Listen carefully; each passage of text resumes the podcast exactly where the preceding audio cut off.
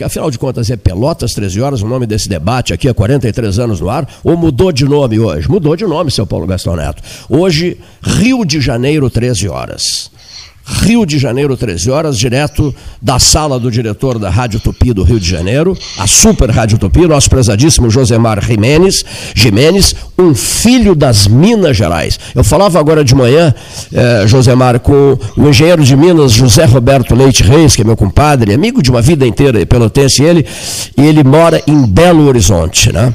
E eu, eu, sempre, quando converso com ele, eh, nós iniciamos a conversa da seguinte maneira: eu uso aquela frase pronunciada por João Paulo II, e eu estava assistindo isso em 1980, lá em Belo Horizonte, quando ele, dirigindo-se à multidão, disse assim: Mas que belo horizonte! aquela frase. olhando ali para a Serra do Curral, aquele horizonte maravilhoso mesmo, e... é à toa que a cidade leva esse nome. Nunca me saiu da cabeça essa frase, essa frase de Karol Wojtyła, o pontífice polaco, um pontificado de 26 anos, 5 meses e 17 dias. E o Gastal, Paulo Gastal Neto, colega de trabalho que está aqui ao meu lado, vai conversar contigo em seguida, também estava no Hotel Glória, nós recebendo João Paulo II na célebre visita ao Rio de Janeiro, aí ao Rio de Janeiro, era a Jornada Mundial da Juventude. Lembras disso? Claro. É um prazer falar, nós estamos ao vivo aí. Paulo, é um prazer falar. Cleiton Rocha, um grande abraço aí para vocês, ouvintes aí da rádio. Tudo bem? Tudo em paz, meu amigo. Imenso prazer em falar contigo.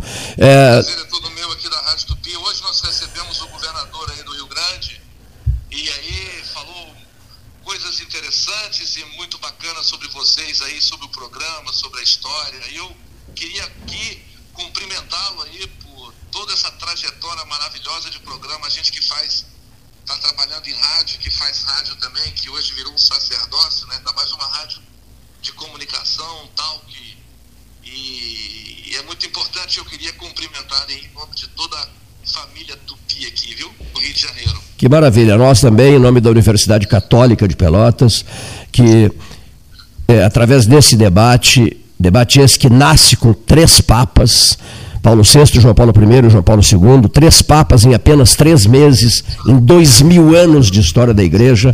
E no 6 de novembro de 1978, esse debate vai ao ar, já esteve em mais de 50 países, transmitindo grandes eventos mundiais, e isso nos, nos deixa muito contentes, na medida em que é o interior do Rio Grande, Josemar, é o interior do Rio Grande. Né? Tu és um homem. Isso. É a força. É a força do Brasil, perfeito. E estou um, um, um pelotense é, conversando com um filho de São João del Rei, né? o interior de Minas, o poderoso interior de Minas, a São João del Rei que deu Tancredo Neves ao país. Exatamente, é uma história bonita ali, né? São João del Rei, toda essa parte barroca de Minas, né? Você que é um amante de Minas também, assim como eu tô um amante das suas terras aí, e é muito São João del Rei, Tiradentes, Ouro Preto, aquilo ali é tudo muito bonito, encantador. E, e é realmente um, uma honra para a gente ter nascido e convivido naquele ambiente ali durante todo esse tempo, né? Josimar, fora do ar, fora do ar nós falamos uma coisa que eu vou falar no ar aqui. Jamais saiu da minha cabeça aqueles anos 80, era 85, né? 1985, e aquele camarada com aquela pá é, o Coveiro, em São João del Rei, é, levou, levou mais de meia hora para fechar o túmulo do doutor Tancredo, e o país viveu dois momentos fortíssimos com o, doutor, com o falecimento do doutor Tancredo, depois o do Ayrton Senna. Né? É, ali você, aquele pedreiro ali com a colher ali fechando aquele túmulo ali, ele estava, na verdade, sepultando a esperança de milhões de brasileiros, né? Engraçado, quando o Senna morreu, eu trabalhava no Globo, em São Paulo, chefiava a sucursal do Globo e a gente cobria tudo aquilo ali, né? E realmente foi uma comoção muito grande. Foi um dos momentos mais difíceis do jornalismo, como cobrir aquilo com a comoção que foi a morte do Ayrton Senna, né? Um negócio inexplicável, né? Um país consternado por várias semanas. Várias semanas. Exatamente, exatamente. Prezado Josemar, uma das coisas, eu não quero, não quero eu tenho, tem tanta coisa para conversar contigo, uma da, o Paulo já vai falar contigo, uma das coisas que eu quero uh, tratar contigo é o seguinte, o rádio hoje, o rádio hoje, num país com pandemia, quase lutando para sair dessa pandemia, nós criamos aqui 12 horas científicas, com cientistas do mundo inteiro falando durante 12 horas sem parar, é, em setembro de 2020, por conta da pandemia. Essa pandemia que ninguém esperava, que ninguém imaginava, essa pandemia que virou o mundo de patas para o ar. O rádio, nessa hora, nestes tempos já vencidos, 2020, esse 2021 até hoje, e as perspectivas para os próximos meses, espero eu que seja assim, essa frase esteja correta, para os próximos meses. O rádio hoje, senhor diretor da Tupi do Rio de Janeiro. Eu acho o rádio um instrumento de comunicação super importante. Eu acho que mesmo com o advento da internet, ela se tornou um aliado importante do rádio através dos aplicativos. A gente saiu um pouco daquele limite de distância que uma onda de FM ou AM propaga, né? Hoje a gente é ouvido pelo mundo inteiro através dos aplicativos. Eu acho o rádio um papel importante, eu tenho destacado isso muito aqui no Rio, em campanhas e ações, pela vacina, pelo uso de máscara, pelo distanciamento social.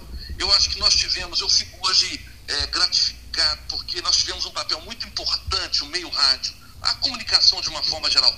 Mas o meio rádio teve um papel muito importante, está tendo um papel muito importante, e espero que seja por mais pouco tempo, né, poucos meses, porque a gente leva até o nosso ouvinte aquela mensagem de esperança, para ter cuidado, para não abusar, para usar máscara, para usar o álcool em gel. Então eu acho que é muito gratificante para a gente, no meio rádio, poder levar essa mensagem de, de zelo e cuidado e ao mesmo tempo de esperança a todo, no caso meu aqui, a todo o Rio de Janeiro. Né? Um rádio que se reafirma, que marca a presença, que enfrentou as grandes dificuldades e jamais com o advento de, de novos sinais eh, de transmissão, mas que jamais sucumbiu, pelo contrário, fortaleceu-se com isso. Exatamente, é como eu disse, é, você teve a internet aí que mexeu no nosso, no nosso setor, né, na comunicação de uma forma geral, mas o rádio não o rádio ele cresce junto com a internet. O rádio tem uma, uma afinidade com o seu público. O rádio é um amigo ali do, do ouvinte dele. Eu acho isso fantástico poder trabalhar no meio como rádio, entendeu? É gratificante. Eu, eu, eu, eu, eu, vou confessar aqui uma dificuldade técnica que nós enfrentamos, porque eu pedi a um amigo teu, um grande amigo teu, e amigo meu também, o Luiz Ricardo Lanzetta, que está em Brasília, que ele fizesse uma saudação a ti. E ele fez a saudação a ti. Mas eu, nós enfrentamos um probleminha técnico aqui, até um, uma falha minha no caso. Já que não. Tu receberás a saudação no teu, no teu WhatsApp. Vou te mandar. A saudação do Lanzetta a gente faz quase todo dia aqui. que maravilha. Todos os dias sobre notícias de Brasília, Isso. sobre a vida. Eu sou muito amigo dele também, das questões pessoais. E é um filho ilustre dessa gloriosa Pelotas também, né? O, Torcedor do Brasil de Pelotas, enfim escreve maravilhosamente bem, olha aqui, ó. Fez um texto, fez um texto dos deuses a pedido meu sobre o Lopes Rega, o El, el Brujo, El, el Brujo da presidente, da presidente Isabelita Peron, né? Exatamente, bom.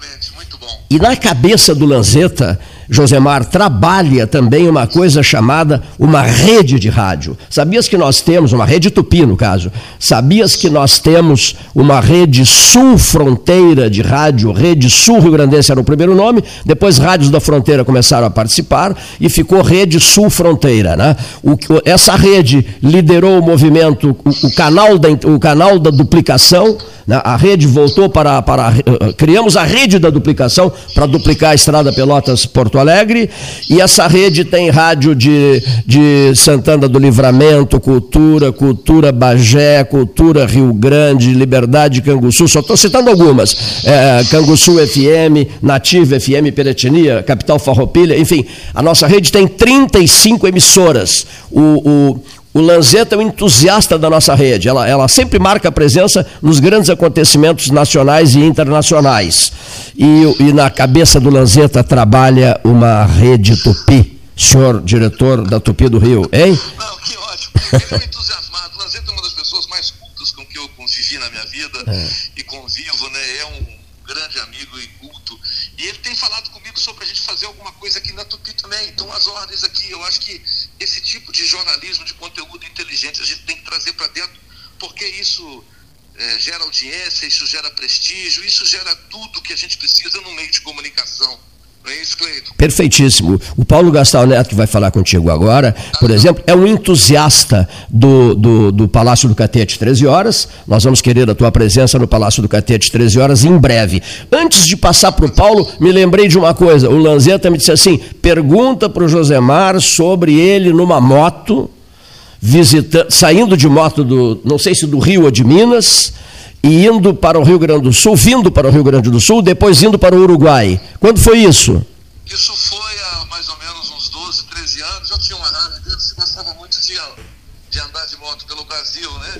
E eu saí de São Paulo e parei em Pelotas, aí imediatamente liguei para ele, estava aí perto da Lagoa dos Patos, aí liguei para ele, a gente conversou um pouco e depois eu segui para Punta del Leste eu saía muito de moto. Hoje já praticamente não ando mais de moto, mas era um momento importante ali. Eu passei aí nessa região, não conhecia essa região.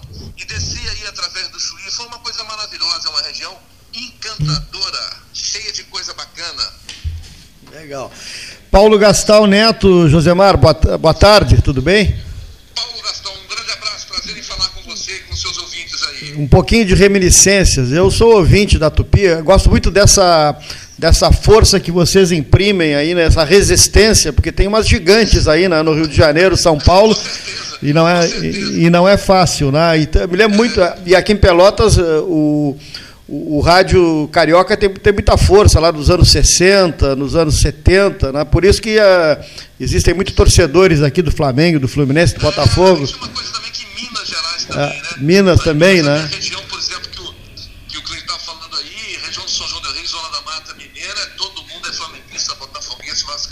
Impressionante. É, impressionante, é. influência, é. Influência da Rádio Carioca, da Rádio Rio, né? Sem dúvida, sem dúvida. A madrugada com Coli Filho, aqui fazia muito Exatamente. sucesso, com o Mário Belisário, enfim, essa, essa velha guarda do rádio né, brasileiro, né, nomes...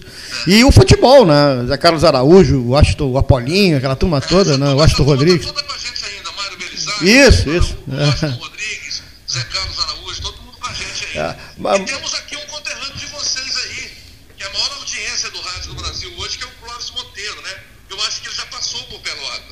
Puxa, essa, essa eu estou sabendo, não estou sabendo agora. Eu, eu,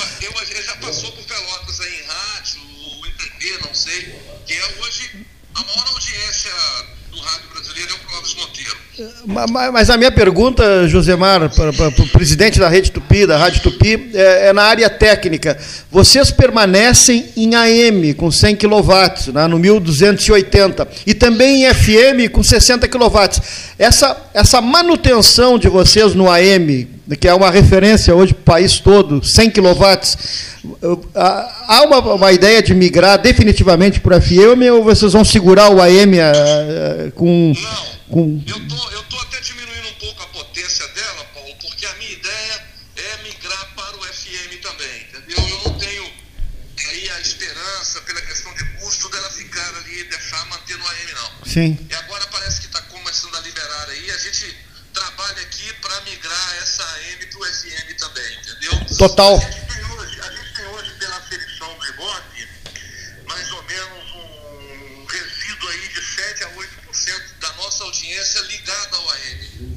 Esse Perfeito. ele mede, é claro, somente a, a, a, audiência da Grande Rio. Se a gente levar isso para o Brasil inteiro, eu tenho a impressão que esse número sobe muito, entendeu? Sim.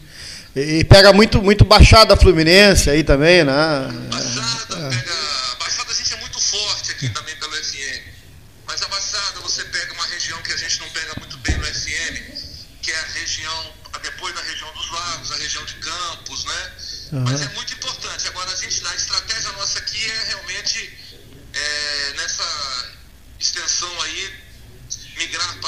Né? e, e, uma editoria muito focada na cidade do Rio de Janeiro, nos problemas da cidade, né?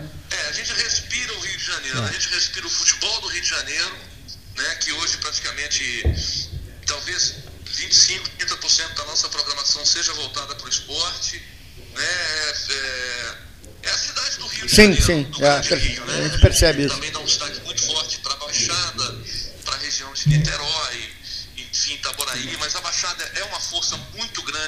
que é uma área muito intensa de, de pessoas, né? Mas a Tupi, eu digo, a Tupi respira o Rio de Janeiro, a rádio o Rio de Janeiro e, e, e abraça as comunidades, abraça aquele povo mais sofrido, enfim, e é uma rádio que se propõe ao debate, né? Hoje mesmo estava o governador de vocês aqui, Isso. que está se lançando, isso é muito importante, porque hoje as rádios não fazem isso. As rádios hoje tocam música e eles esquecem de fazer. Nós também temos o nosso debate. Perfeito, perfeito. Eu acompanho, eu acompanho muito, né? É, é.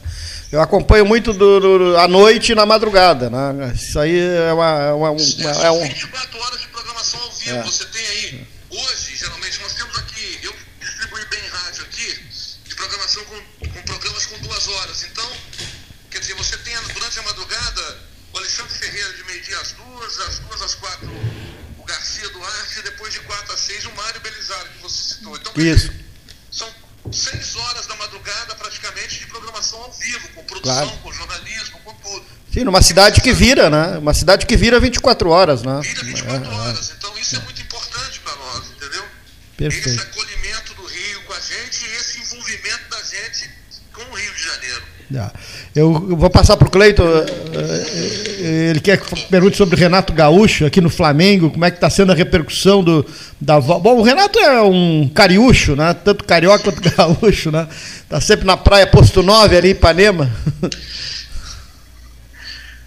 Como é, como é que você vê o Renato aí na, na, na no, no Flamengo? Aqui, por exemplo,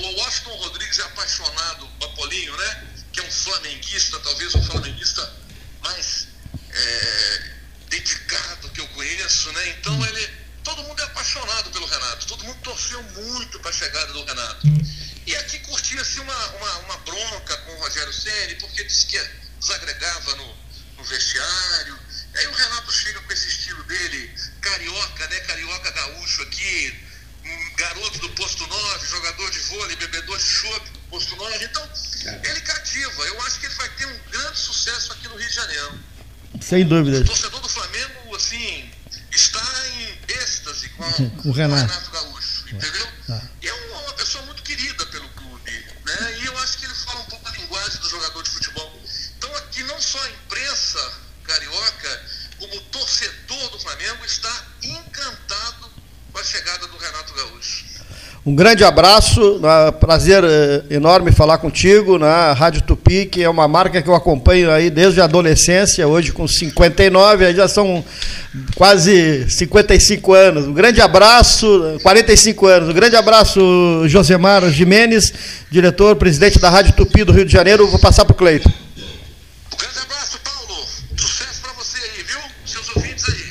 Ele é torcedor do Esporte Clube Pelotas. Por isso que ele, por isso que ele não te disse o seguinte, que e, do, e é Fluminense doente também. Por isso que ele não te, por isso que ele não te disse, é, aqui nós temos um rubro-negro também. o Brasil de Pelotas. Né? Olha aqui, para fechar nossa conversa uh, sobre debates, o João Saldanha nos visitava muito, nós nos tornamos grandes amigos, depois ficamos 40, 40 dias no México. Bom, então, prezadíssimo, prezadíssimo Josemar eh, Jimenez, o, o, o, debate da, da Rádio Jornal do Brasil do Rio, tu lembras dele? O, o, o Saldanha me dizia, é, vocês, vocês a, a, a, sala de redação da Gaúcha é o primeiro, vocês são o segundo, e a Rádio Jornal do Brasil é o terceiro mais antigo do país. Mas se complicou a Rádio Jornal do Brasil, não é? A Rádio Jornal do Brasil ela mudou o perfil. Hoje é uma rádio que tem uma liderança, uma audiência grande também aqui, liderança não, audiência. Sim. Mas é uma rádio musical, né? Sim. É uma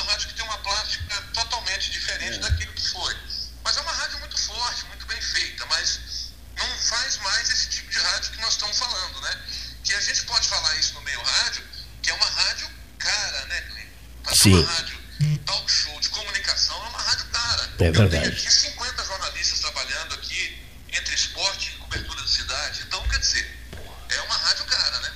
50 pessoas trabalhando, é, meu Deus. Só na parte de jornalismo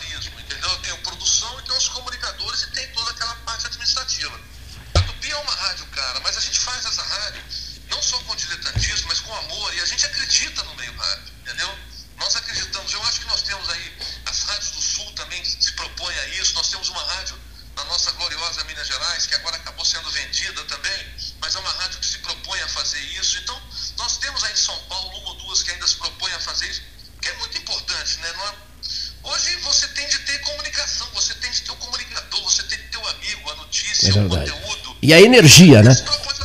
E a energia da palavra. Uma vez me disseram, eu era muito novo e tal, naquela fase da vida em que você fica meio, às vezes, depressivo, etc. E uma pessoa importante me disse assim: meu jovem, posso lhe dar um conselho? Eu digo, pois não.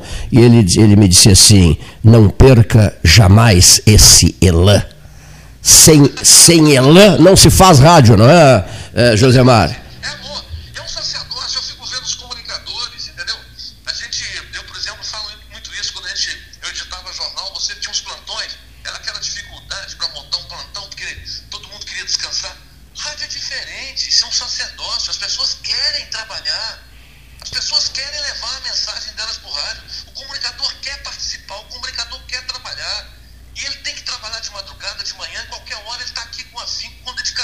E bota o coração, bota, bota o coração no microfone, né?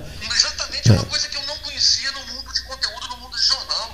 Que a rádio é isso, a rádio é amor, a rádio é paixão, é o coração ali na, na, no microfone. É impressionante isso. A televisão já é bem diferente, né? O rádio é só você liga o celular. Agora, né? o, o, o Josemar Jimenez está falando pelo, pelo, pelo WhatsApp, né? E já sai falando e dando o recado que tem que ser dado, né? Que precisa ser dado. Isso aí. Bom, prezadíssimo amigo, nós estamos concluindo, sem esquecer o seguinte: Palácio do Catete, descendentes dos ministros do Getúlio, parentes do Getúlio, no gabinete presidencial, o nosso projeto da geração de um Palácio do Catete 13 horas, com a tua presença e falando para os gaúchos e estreitando laços cada vez mais conosco, maiores conosco. Tu que és um amigo do coração de Luiz Ricardo Lanzetta, cuja saudação eu, envergonhado, te digo, né? vou, vou repassar quando concluirmos essa conversa, tu ouvirás de viva voz a saudação e depois os ouvintes, os ouvintes ouvirão a saudação, mas uma saudação que vai entrar no final da entrevista.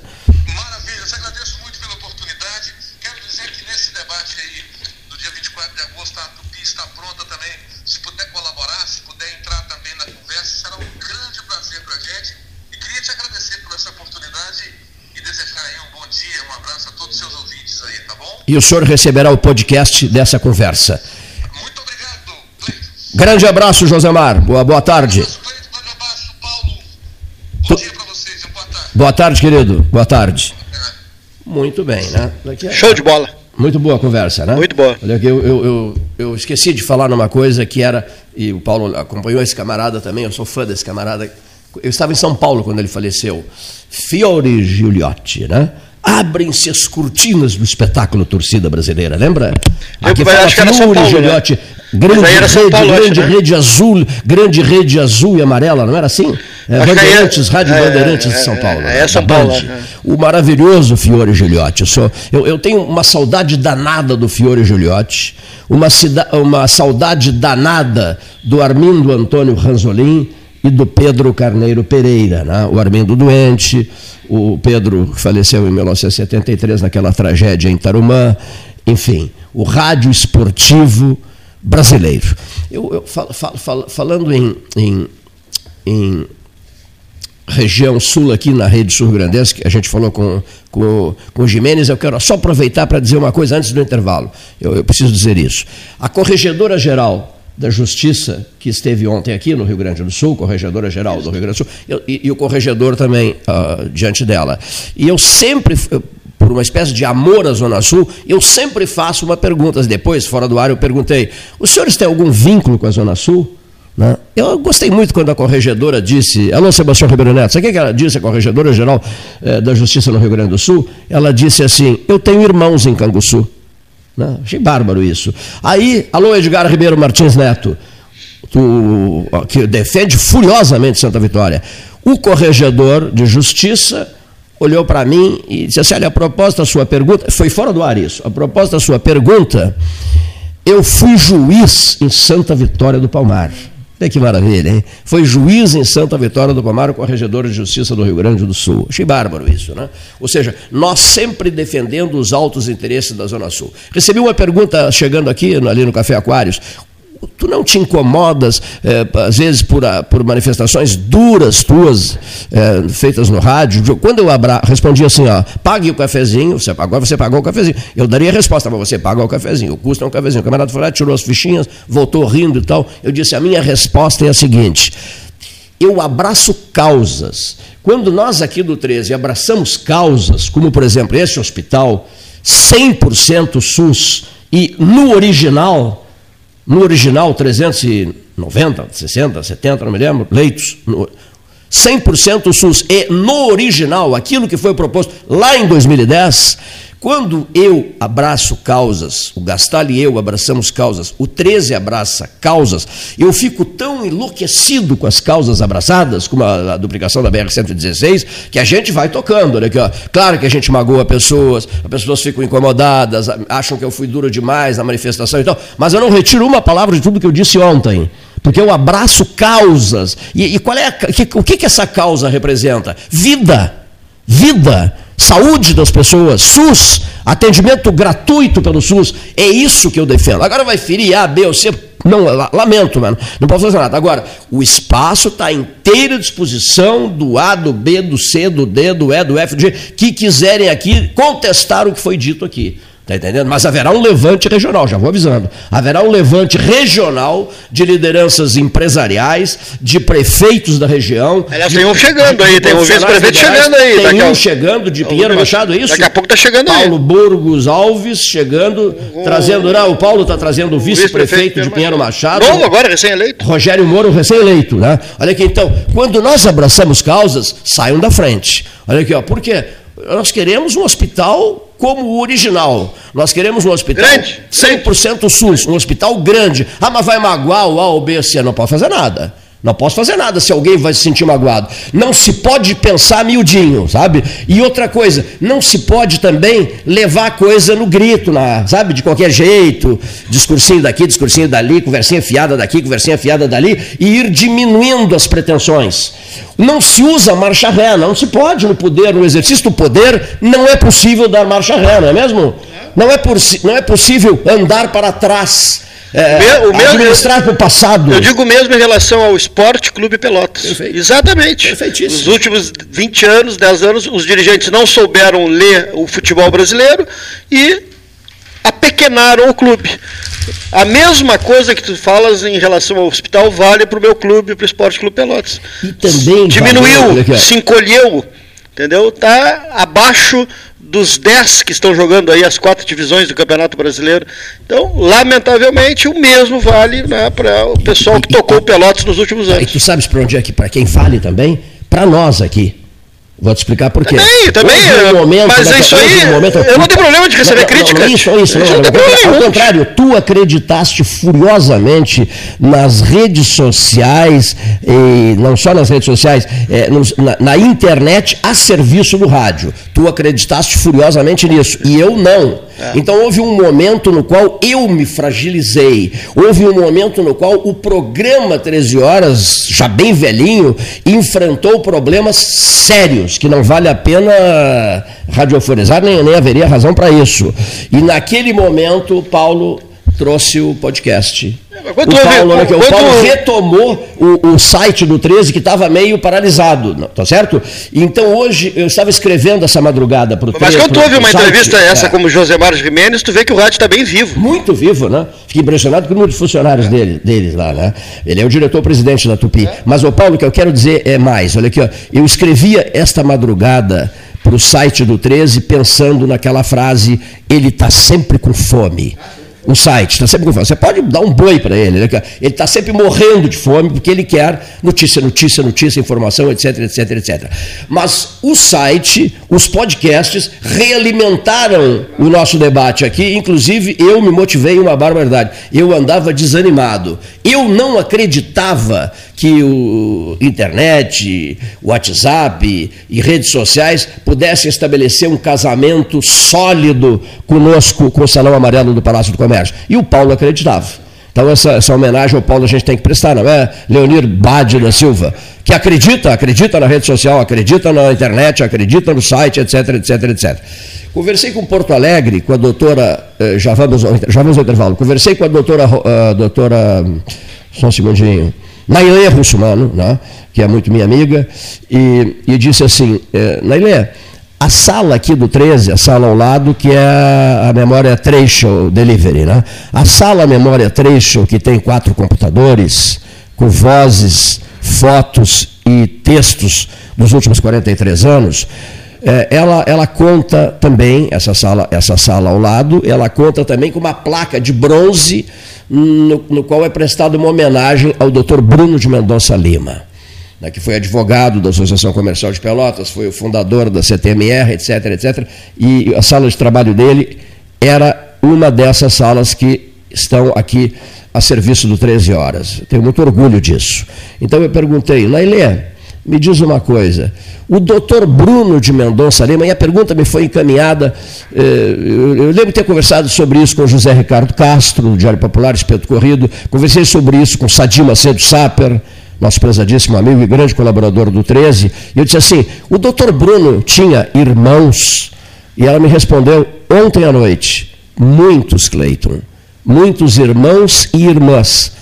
Então eu estou com um ponto de interrogação na cabeça o, o, o doutor João de Mendonça Lima, ministro de Viação e Obras Públicas do governo Getúlio Vargas, o que que o doutor, o que que o doutor João de Mendonça Lima era do doutor Bruno? Você quer que ele respondeu, Gastão?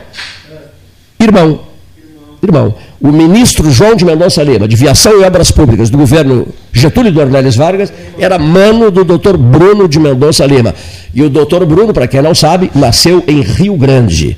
Mas a Faculdade de Direito de Pelotas, dirigida pelo professor Oscar José Magalhães, e, com o diretor eleito Pedro Moacir Pérez da Silveira, é a casa de Bruno de Mendonça Lima. Né? O doutor Bruno ficou 34 anos comandando a Faculdade de Direito. É a casa de Bruno de, de Mendonça Lima, a nossa tradicional Faculdade de Direito da Universidade Federal de Pelotas. Por consequência, eh, mais um detalhe, o doutor Bruno foi candidato a governador do Rio Grande do Sul pelo Partido Socialista Brasileiro brasileiro, PSB. O, o, o, deputado Cândido Norberto venerava o doutor Bruno de Mendonça Lima. Nós temos uma foto maravilhosa que a Mariazinha, filha de criação dele, nos deu de presente, e temos, portanto, ele foi comentarista do 13, só comentava pelo telefone. Amilcar Gigante, não, o doutor Amilcar participava ao vivo. Uh, Rui Brasil Barbeiro Antunes participava ao vivo. Uh, Dr. Bruno de Mendonça Lima participava pelo telefone. Dr. Alcides de Mendonça Lima, filho dele, participava também pelo telefone. Esse é o velho 13, né? E nós temos pelo Dr. Bruno um, um, uma admiração profunda e recebi um convite para lá de atencioso de prefeitos da região aqui, no sentido de que eu vá, que eu os acompanhe em breve numa visita a Pedras Altas, ao Castelo de Pedras Altas. E por quê? Eles querem que eu a gente faça um, um, um, Pedras Altas 13 horas, mostrando quem foi Bruno na vida do Assis. Né? O Assis tinha duas pessoas que tinham uma veneração profunda. O coronel Anacleto Firpo, né? Firpo, figura histórica de Pelotas, líder libertador do Partido Libertador, e o doutor Bruno de Mendonça Lima. E eles querem que a gente fale nesse especial com familiares do, do, do, do, do ministro, do embaixador Joaquim Francisco de Assis Brasil, que a gente fale sobre o trabalho desenvolvido pelo jurista Bruno de Mendonça Lima, ao lado de Joaquim Francisco de Assis Brasil, um dos vultos mais extraordinários da história política do Rio Grande do Sul, sobre o Código de 1932, que estabeleceu o voto secreto, o voto feminino, e fez uma projeção futura, para o futuro distante, imaginavam eles naquela época, de voto numa urna eleitoral. Né? Então, isso tudo será tratado, e eu agradeço aos prefeitos que me convidaram, para é, discutir uh, o Código Eleitoral de 32, lá dentro da, da, da, Biblioteca de Assis Brasil, no Castelo, no Castelo de Pedras Altas. Eu acho que eu nem volto mais, vou ficar por lá, gerando o 13 da Biblioteca do Assis Brasil. Não, mas antes eu tenho um outro compromisso.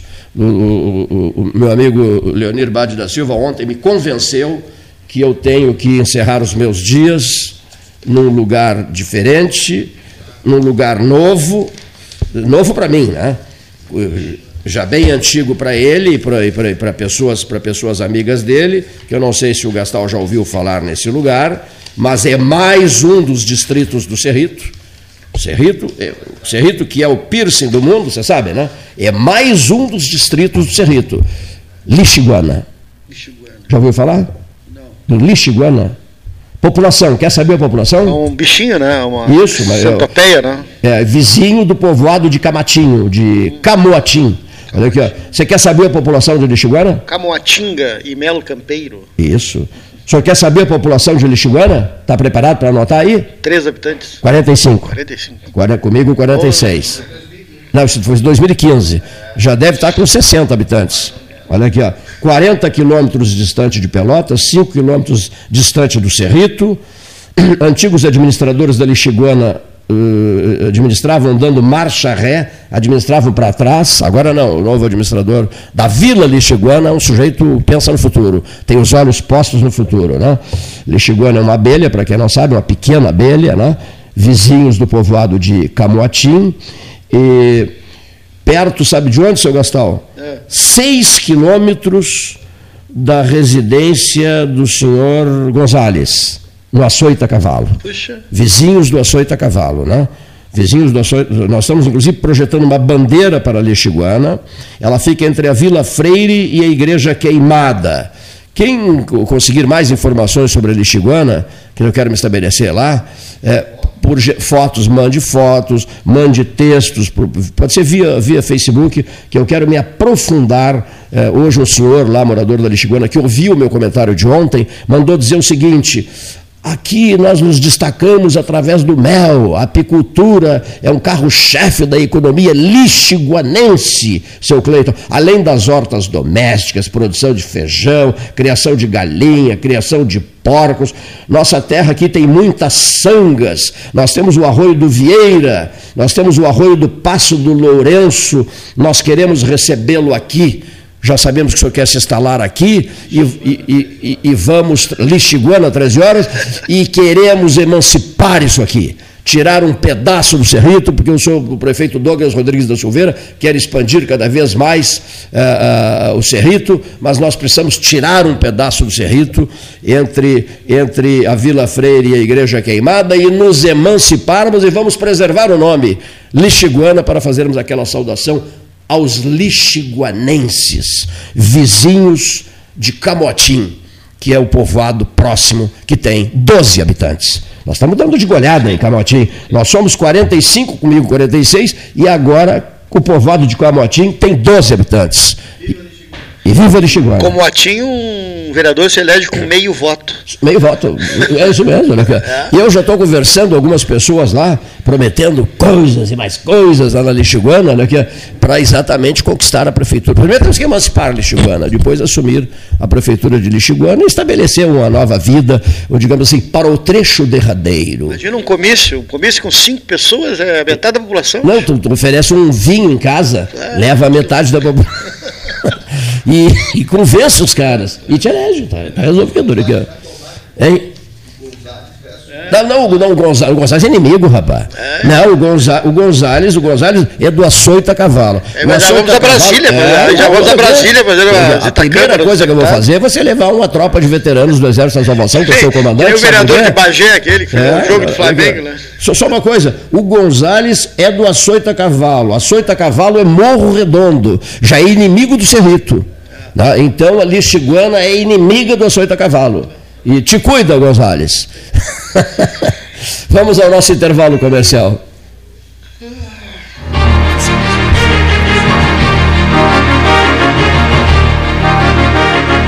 Associação Comercial de Pelotas é um dos órgãos mais antigos do país, sempre em defesa da classe empresarial, com uma história marcada pela transparência e pelo compromisso com seus associados. Faça parte do nosso quadro de sócios. A ACP está localizada no edifício Palácio do Comércio, Rua 7 de Setembro 274, telefone 3028 1541, com o ramal 200. Três Show, de segunda a sábado, das sete e meia às vinte e uma horas. Domingos e feriados, das sete e meia às treze horas.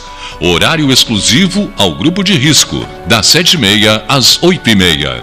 Fone 3284-8800. Trecho, leve a vida bem. Trecho Delivery. Acessou, clicou, chegou. A SPO ampliou e inovou.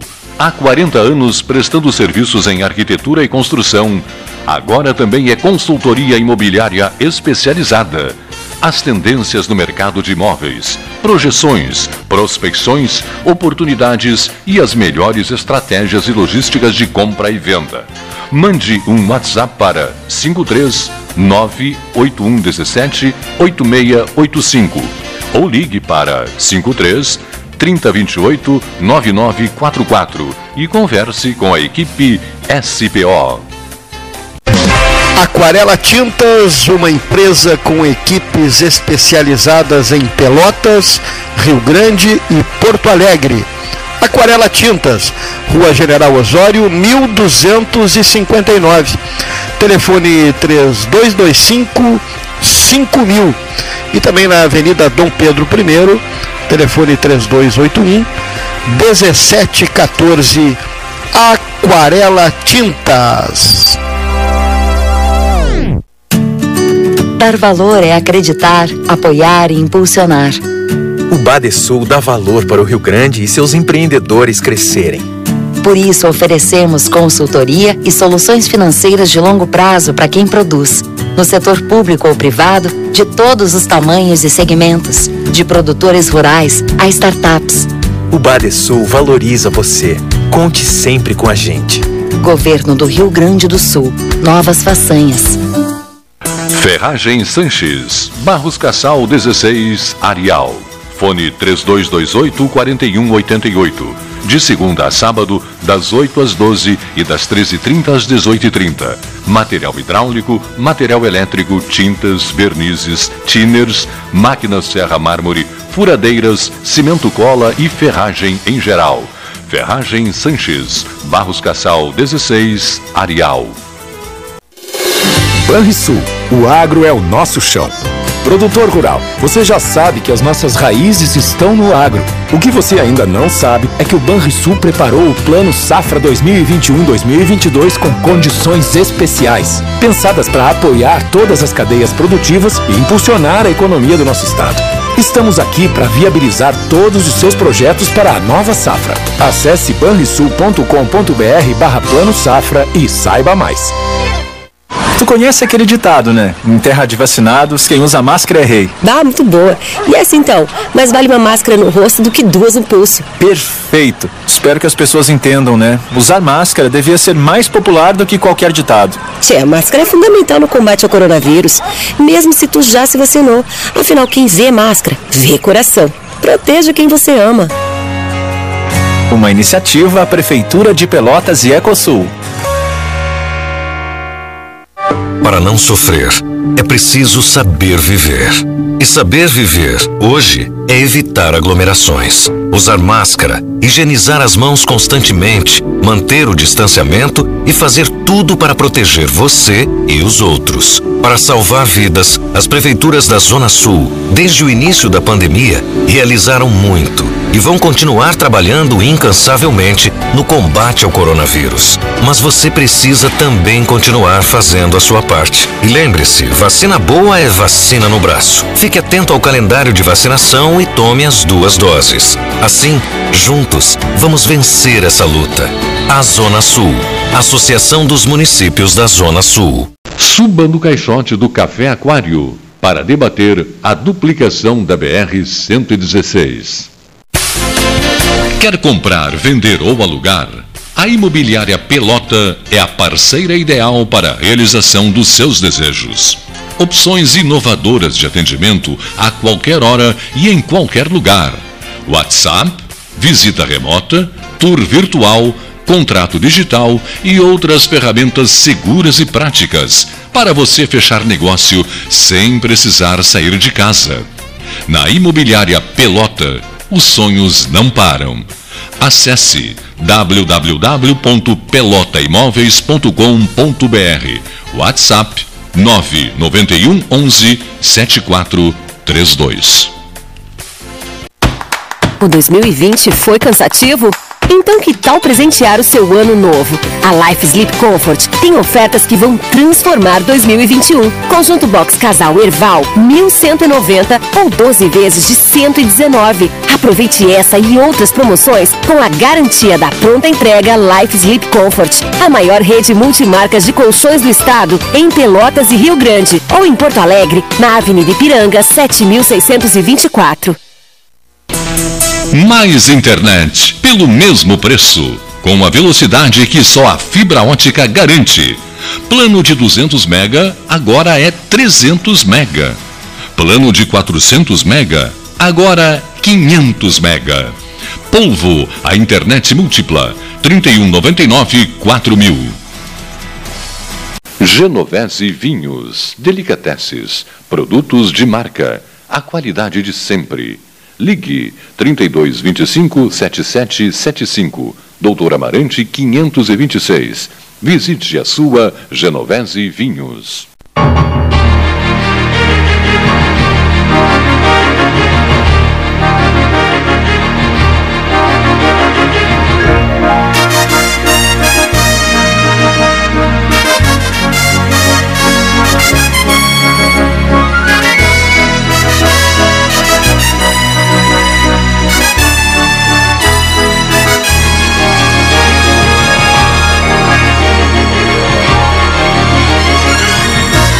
Da Lixiguana pede ao 13 horas que ouça o representante de Açoita Cavalo, Dr. José Fernando Gonzalez.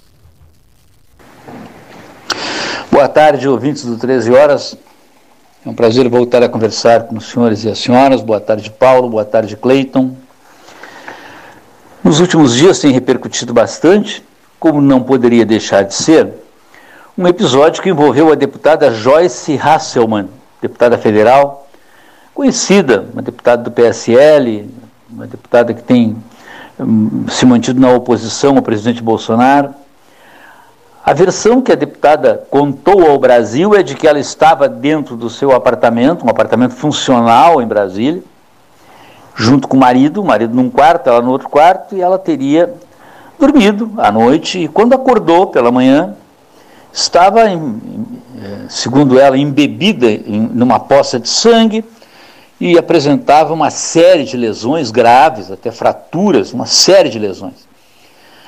O marido da deputada é médico, a deputada só procurou socorro médico dois dias depois, só teria sido levada a um serviço médico dois dias depois, e somente quatro dias depois, segundo consta, teria ido levar o fato ao conhecimento da autoridade policial.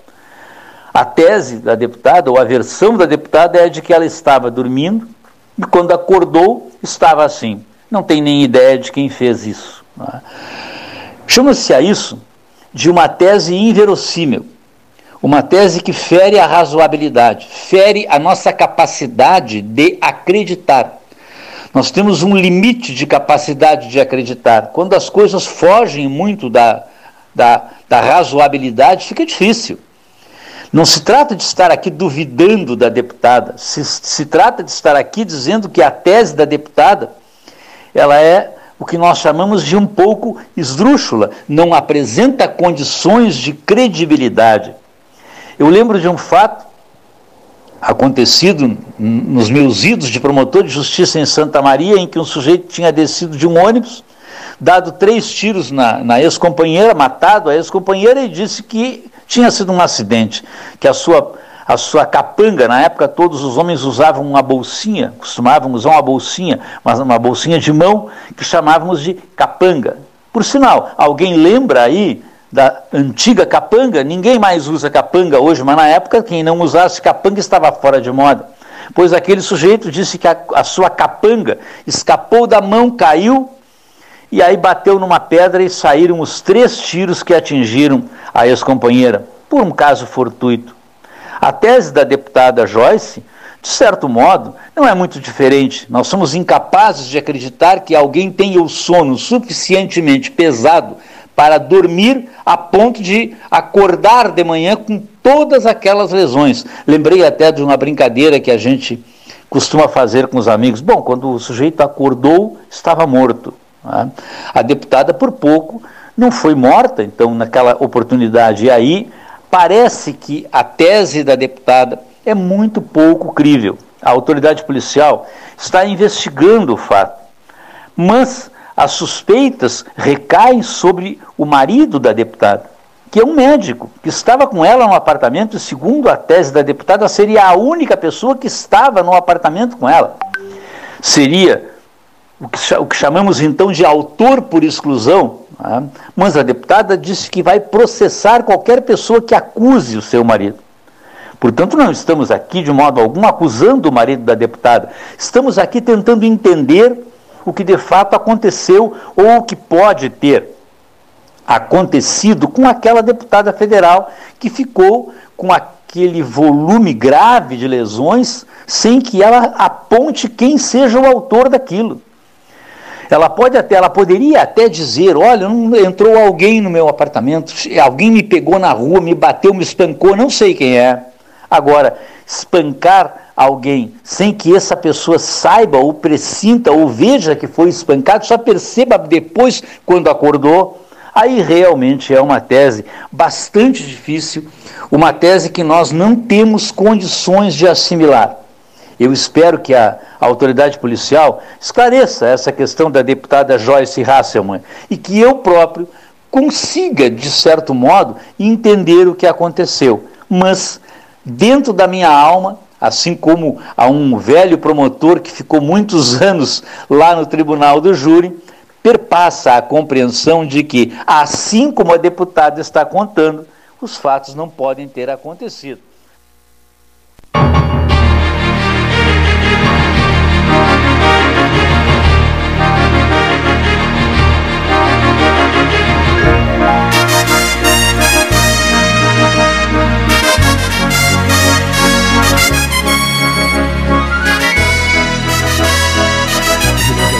Salão Amarelo, Palácio do Comércio. Salão Amarelo são agora, deixa eu ver aqui, são agora 14 horas, hora oficial Ótica Cristal. Ótica Cristal do Calçadão da Andrade, do, do, do, Calçadão da 7 de setembro e de todos os endereços do mundo de onde o 13 Horas vem falando desde 1978. Muito obrigado, estimado amigo Otávio Soares.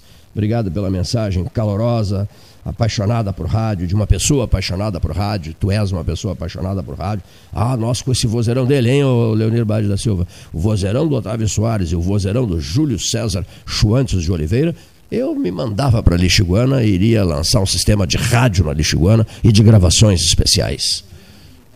Hein? Ele é um ícone do, do rádio. Né? Um homem que vibra, mas ama profundamente o rádio. Volney Castro, ama profundamente o rádio. Paulo Correia amava profundamente o rádio, né?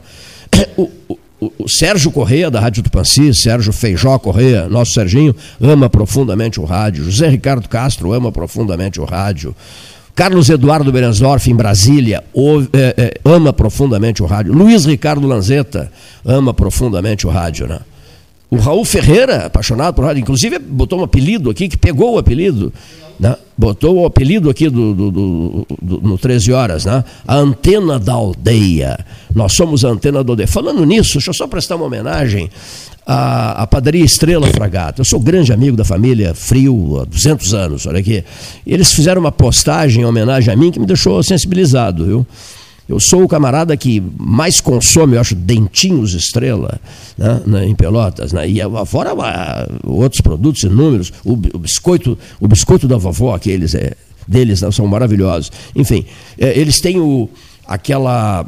Uh, aquele bolo, aquele bolo frito, aquele bolo frito, como é que é? Roda de carreta que eles fazem na hora lá. Você chega lá, pede um roda de carreta, em cinco minutos você está saboreando um roda de carreta com uma xícara de café com leite. Eu sou amicíssimo de todos, por isso que eu não vou citar nomes aqui, mas fico muitíssimo contente com a homenagem que me foi prestada pela padaria Estrela Fragata, uma marca sentimental para mim. Eu, durante 34 anos, claro, um tempo aqui no ângulo, na reitoria ângulo, tive a honra de escolher o nome de Delfim Mendes Silveira para batizar a reitoria da UFPEL Edifício Delfim Mendes Silveira foi uma escolha minha, é o nome que, de, que designa o prédio onde a reitoria tá, está instalada, no Campus Porto, mas durante mais de 20 anos, bem mais de 20 anos, eu tomava o café da manhã em dois endereços, na padaria Avenida, né, na padaria Avenida, e depois ou na padaria Estrela Fragata. Né? Um dia na Avenida, um dia na padaria Estrela, ao longo da vida, vai e vem para o campus universitário do Capão do Leão. daí, João Cândido Azambuja, o meu vínculo profundo com o Capão do Leão, onde Hipólito José da Costa viveu, o patrono da imprensa brasileira que veio de Colônia do Sacramento e instalou-se instalou ali. Então, as nossas homenagens a esses amigos queridos de todos os dias que nos motivam a prosseguir, a dar continuidade ao trabalho. E o nosso silêncio em relação aos que questionam o 13 e acham que às vezes o 13 exagera nos seus propósitos. Mas, afinal, um desses propósitos, o senhor poderia radiofonizar? Sim, sim, claro. Estou conversando comigo mesmo.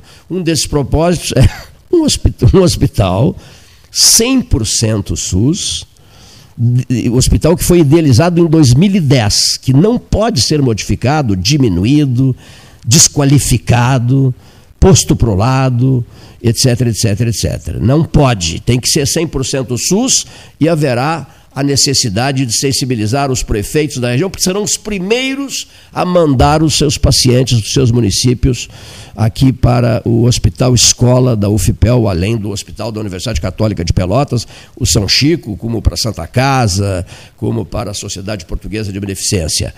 Pelotas é um centro regional de saúde e não pode caminhar para trás, andar para trás, não pode dar marcha ré sob hipótese nenhuma.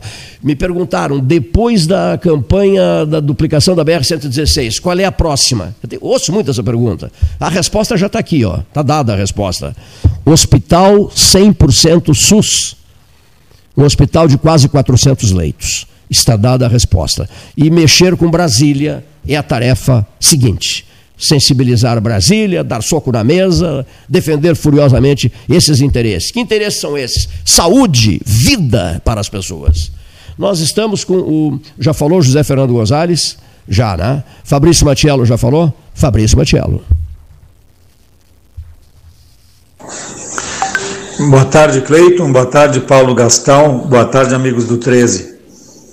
Agora, mais recentemente, a a notícia que nos vem diretamente de Brasília é de que a Fundação Roberto Marinho, da Rede Globo, foi é, intimada a devolver 54 milhões de reais aos cofres públicos, captados a partir da Lei Rouanet, famosa Lei Rouanet, que encheu os bolsos de tantos artistas no país e que teve as suas torneiras fechadas a partir do, do, do, da ascensão do Bolsonaro à presidência e gerando um descontentamento uh, parelho, como se diz lá no interior, no meio artístico, que estava acostumado com milhões e milhões e milhões para fazer aquelas peças de teatro, fazer os documentários, fazer isto, fazer aquilo, projetos daqui e dali.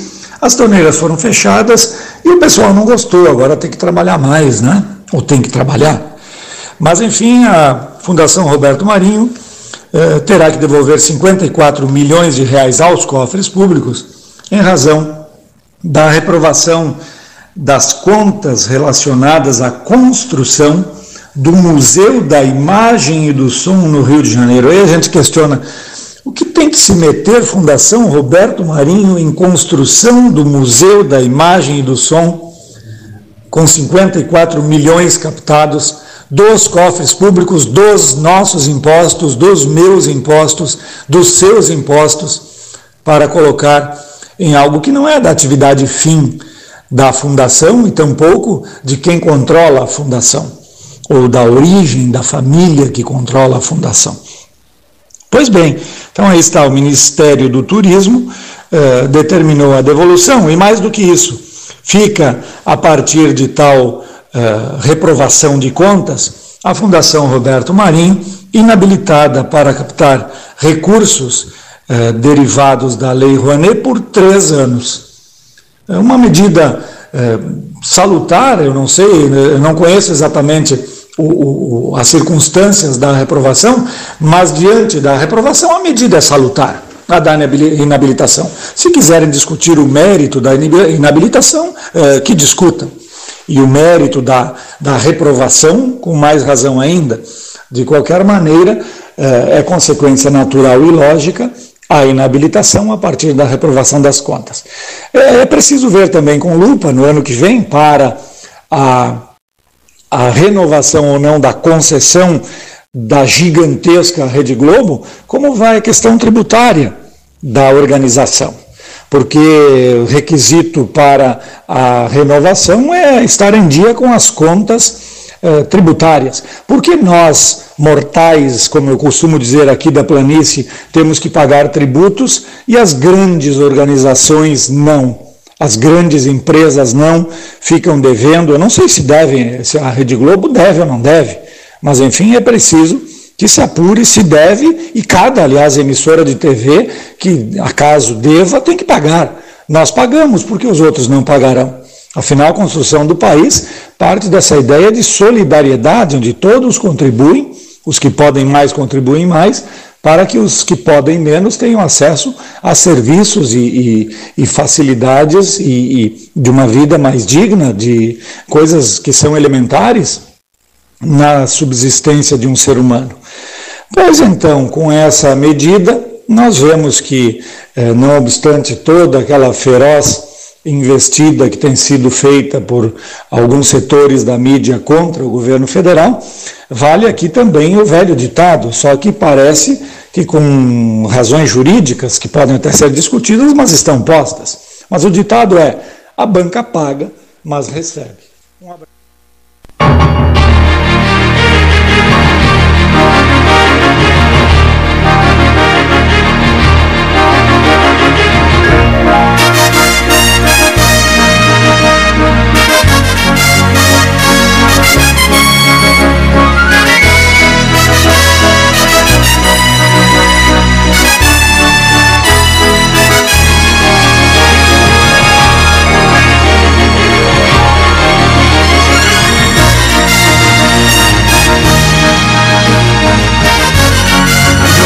Achado um representante, né?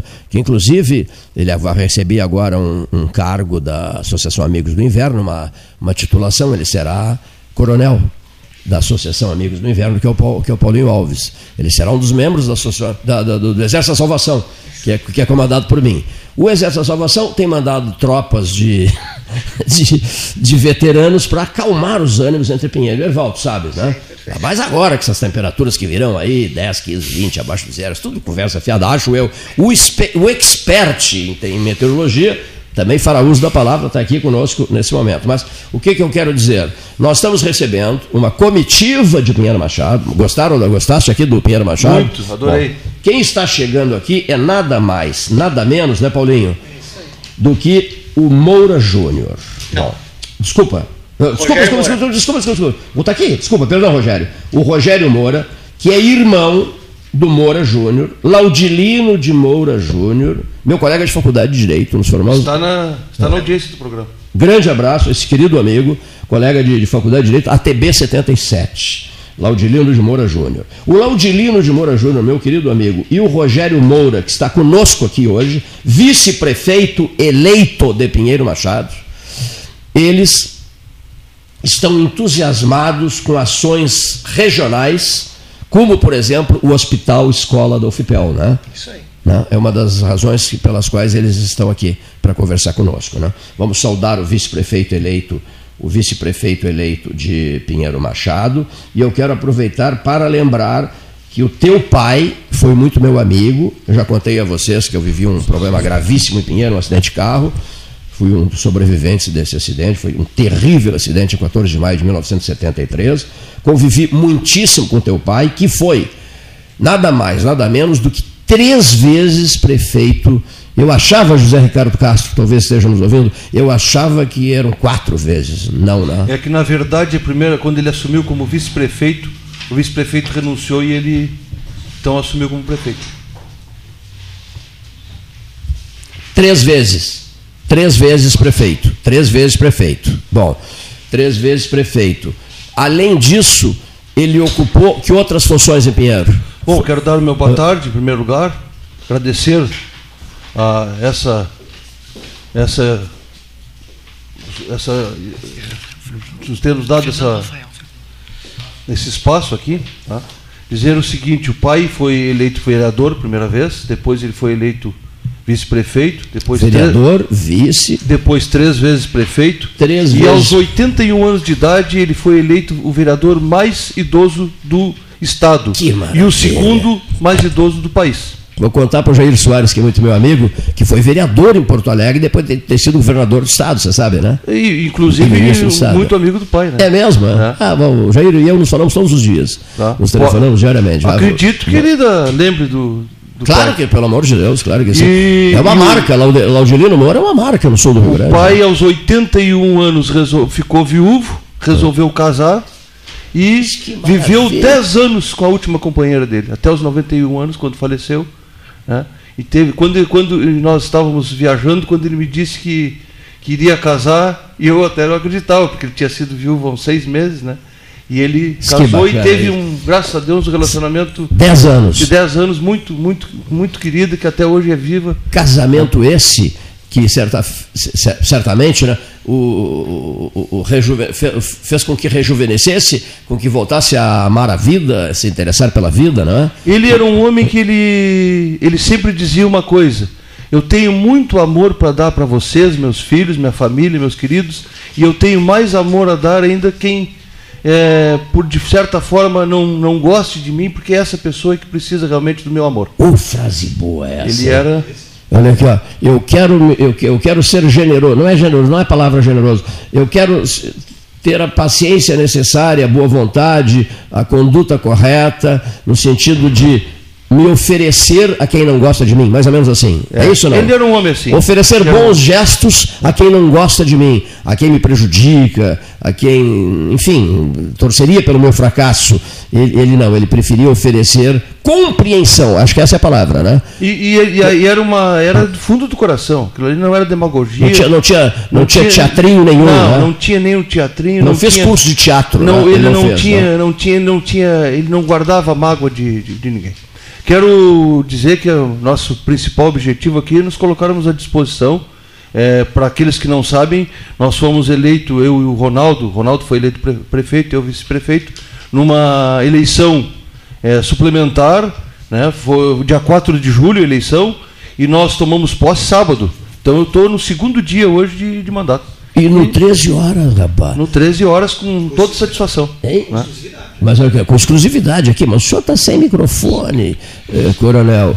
Coronel Paulinho Alves, eh, membro do Exército da Salvação, recém-nomeado recém por mim, coronel, coronel do Exército da Salvação.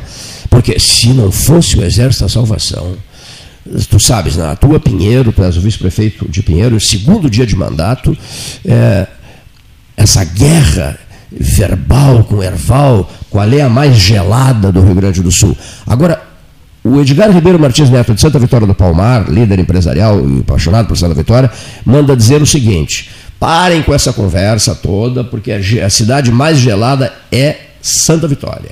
Lá você não atravessa a Praça Central querendo saber quanto está a temperatura, porque tranca, congela o termômetro, né? segundo, segundo Edgar Ribeiro Martins Neto. Parem com essa briga, Pinheiro e Erval, porque Santa Vitória não, ganhará, é, ganhará essa é guerra. problema? Ah. O termômetro dele vai até no mínimo zero, e lá nosso ele vai bastante negativo, por isso que não tranca nunca. Nós estamos, estamos aqui para defender Piero Machado como a cidade mais fria do Brasil. Mas nós estamos recebendo mensagens, por exemplo, Fernando Rafael, o meteorologista que sumiu do 13, olha aqui, nós estamos recebendo mensagens, por exemplo, de cidades de Santa Catarina, de cidades do Paraná, de cidades lá do norte do estado, e eles dizem assim: mas nós estamos aqui com 6 abaixo de zero, 10 abaixo de zero, 15 abaixo de zero. Que conversa fiada essa de vocês todos aí, do seu Edgar Ribeiro Martins Neto, lá de Santa Vitória, do vice-prefeito eleito Rogério Moura, do Paulinho Alves, coronel do Exército da Salvação. Que história é essa? Hein, hein? Nos ajuda aqui a entender isso aqui. Eu te, não, falando sério, eu te confesso que estou confuso. Primeiro lugar, estou confuso com, esses, com essas lá. informações que vêm do Paraná e de Santa Catarina. E, certo. extremamente cheio de pontos de interrogação e dúvidas quanto a esses anúncios de um frio terrível que vem aí, com 10, 15, 20, 21 abaixo de zero. O meteorologista está aqui. Pinheiro Machado manda o vice-prefeito, manda o coronel do Exército da Salvação e manda, e manda o meteorologista, hein? Sai da frente. Hein? É a equipe inteira, viu? E a nossa querida Vivi com seus vinhos maravilhosos, né? maravilhas de vinhos, né? Vivi, a esposa do Paulo do Coronel Paulo Alves. Olha aqui. E, eu, e vocês estão merecendo essa placa hoje aqui. Você viu a placa não? Muito boa. Recebi de presente, né, Leonir Bade da Silva? Do Eduardo Fagundes, do Brique Quebra Galho, com a, uma placa de rua Pinheiro Machado. Pois é, nós temos que fazer uma cidade de Pinheiro Machado. Eu quero uma outra, Cacimbinhas. Tá? Com prazer. Olha aqui, explica, por favor, aqui. vamos para a beira de um fogo, fiz um fogo aqui, simbólico, e, e de fogão a lenha, com lenha de, de eucalipto, como é que é o nome? Aquela que fica, a cor, a cor é diferente, né? Rogério, de eucalipto. O, o, o, Gustavo, o Gustavo Brusque Isaacson que me ensinou isso. Compre lenha de eucalipto, tem um nome que eu esqueci mas agora. de acácia também é muito boa. Não, não, mas é que fica a cor diferente. A de eucalipto fica a cor diferente, né? Tá certo? Tá certo, sim. Tá? Fica uma cor diferente. Então estamos imaginariamente à beira desse fogo nos explique, Vamos lá. a nós e ao povo, essa história das temperaturas. Por que, que Santa Catarina e Paraná estão enchendo, estão cheios de razão e se vai esfriar tanto assim como andam dizendo? Tá, vamos lá. Primeiramente, boa tarde a todos os ouvintes do 13 Horas. Já estava devendo uma visita aqui. Adoro voltar a casa e falar um pouquinho é, de meteorologia. Vamos come começar um pouquinho então falando sobre a questão é, do sensacionalismo, das fake news que rolaram aí é, nesses últimos dias, sobre uma potente massa de ar polar que invadir é, boa parte do centro-sul do Brasil, provocando temperaturas negativas de até 15 a 25 graus, né? 15 a 25 graus abaixo de zero. É verdade isso ou não é? Então vamos lá. De fato, nós temos uma forte massa de ar polar é, entrando né, no continente sul-americano. É, ela começou a avançar hoje. Ela começou a avançar hoje e, e deve avançar aí pelo centro-sul do Brasil ao longo dos próximos dias. E, de fato, nós vamos ter temperaturas bem baixas, mas ela está longe de ser a mais forte desde a década de 50, que foi que muitos portais, muitos meios de comunicação divulgaram, né? Nós teremos sim temperaturas negativas, teremos geada, teremos neve, inclusive vou falar um pouquinho sobre a neve aguardada aqui na região amanhã, uma possibilidade grande que já não se observava há alguns anos. E qual que é o frio então aguardado aí é, entre amanhã, né, quarta-feira, e o final de semana. Nós vamos ter temperaturas negativas é, nos três estados do sul do Brasil, em algumas áreas também de São Paulo, da Serra da Mantiqueira, ali entre o estado do Rio de Janeiro e o estado é, de Minas Gerais. Também poderíamos ter temperaturas abaixo de zero e formação de geada em alguns pontos do Mato Grosso do Sul, do sul do Mato Grosso e também do sul do estado de Goiás. Então teremos temperaturas é, aí entre 0 graus e 5 graus negativos em boa parte do sul do Brasil.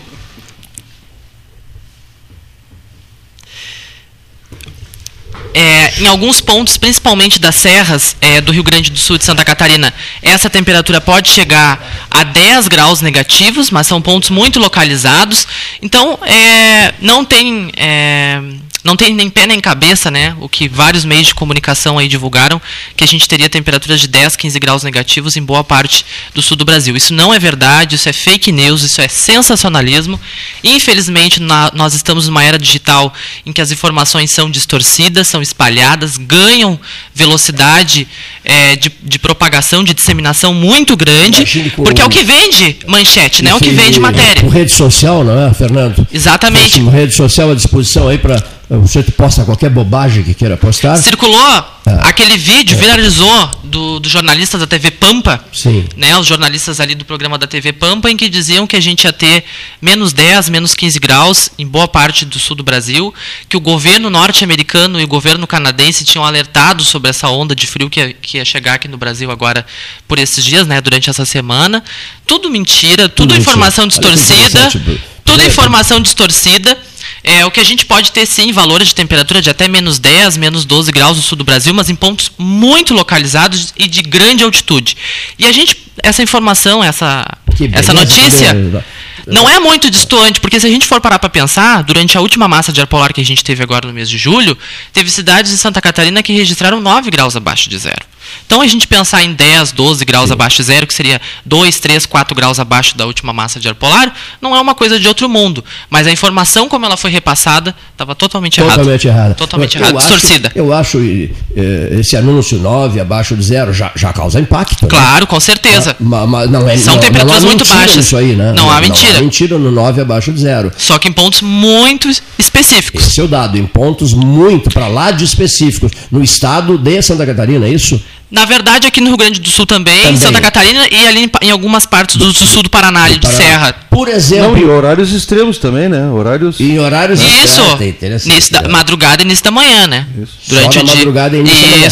Por exemplo, um desses lugares.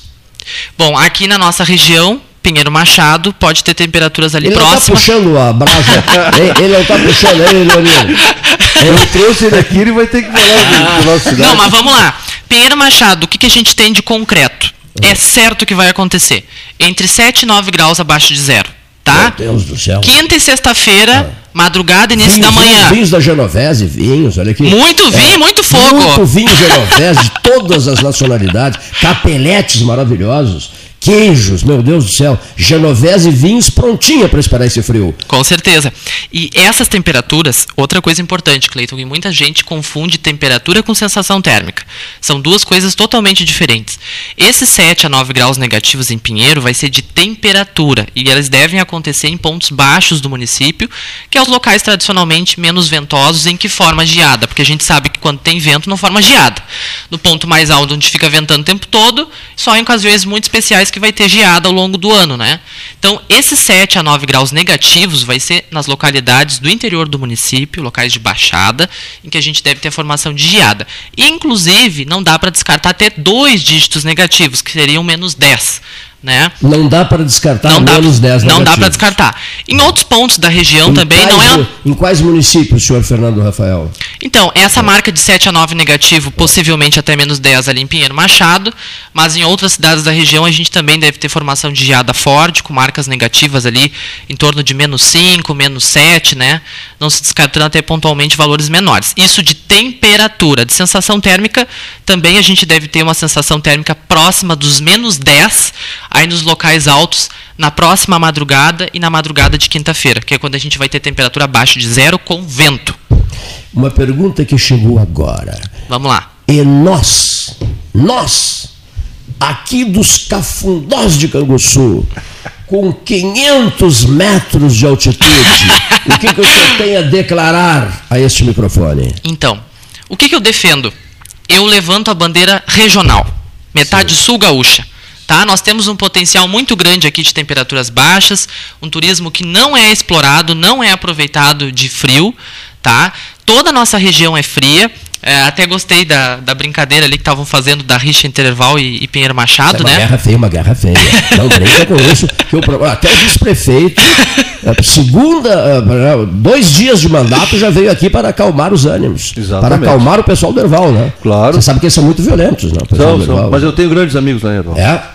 Então, tu serás o apaziguador, serás o algodão entre cristais. Mas eles, eles, no fundo, no fundo, eles sabem que nós vencemos essa, essa batalha. Eles então, sabem. E Santa Vitória? Santa Vitória está na ponta dos cascos também, contra vocês. Olha. Pois é, mas eu, eu, eu defendo Pedro Machado sempre, né? Eu vou trazer é, informação técnica aqui, é. que é o que eu tenho, né, de, de, de, de conhecimento. Realmente, Pinheiro Machado é a cidade mais fria da metade sul do Rio Grande do Sul. Pronto. É a cidade com inverno. Falou profissional. É a, é a cidade com inverno mais frio do estado do Rio Grande do Sul.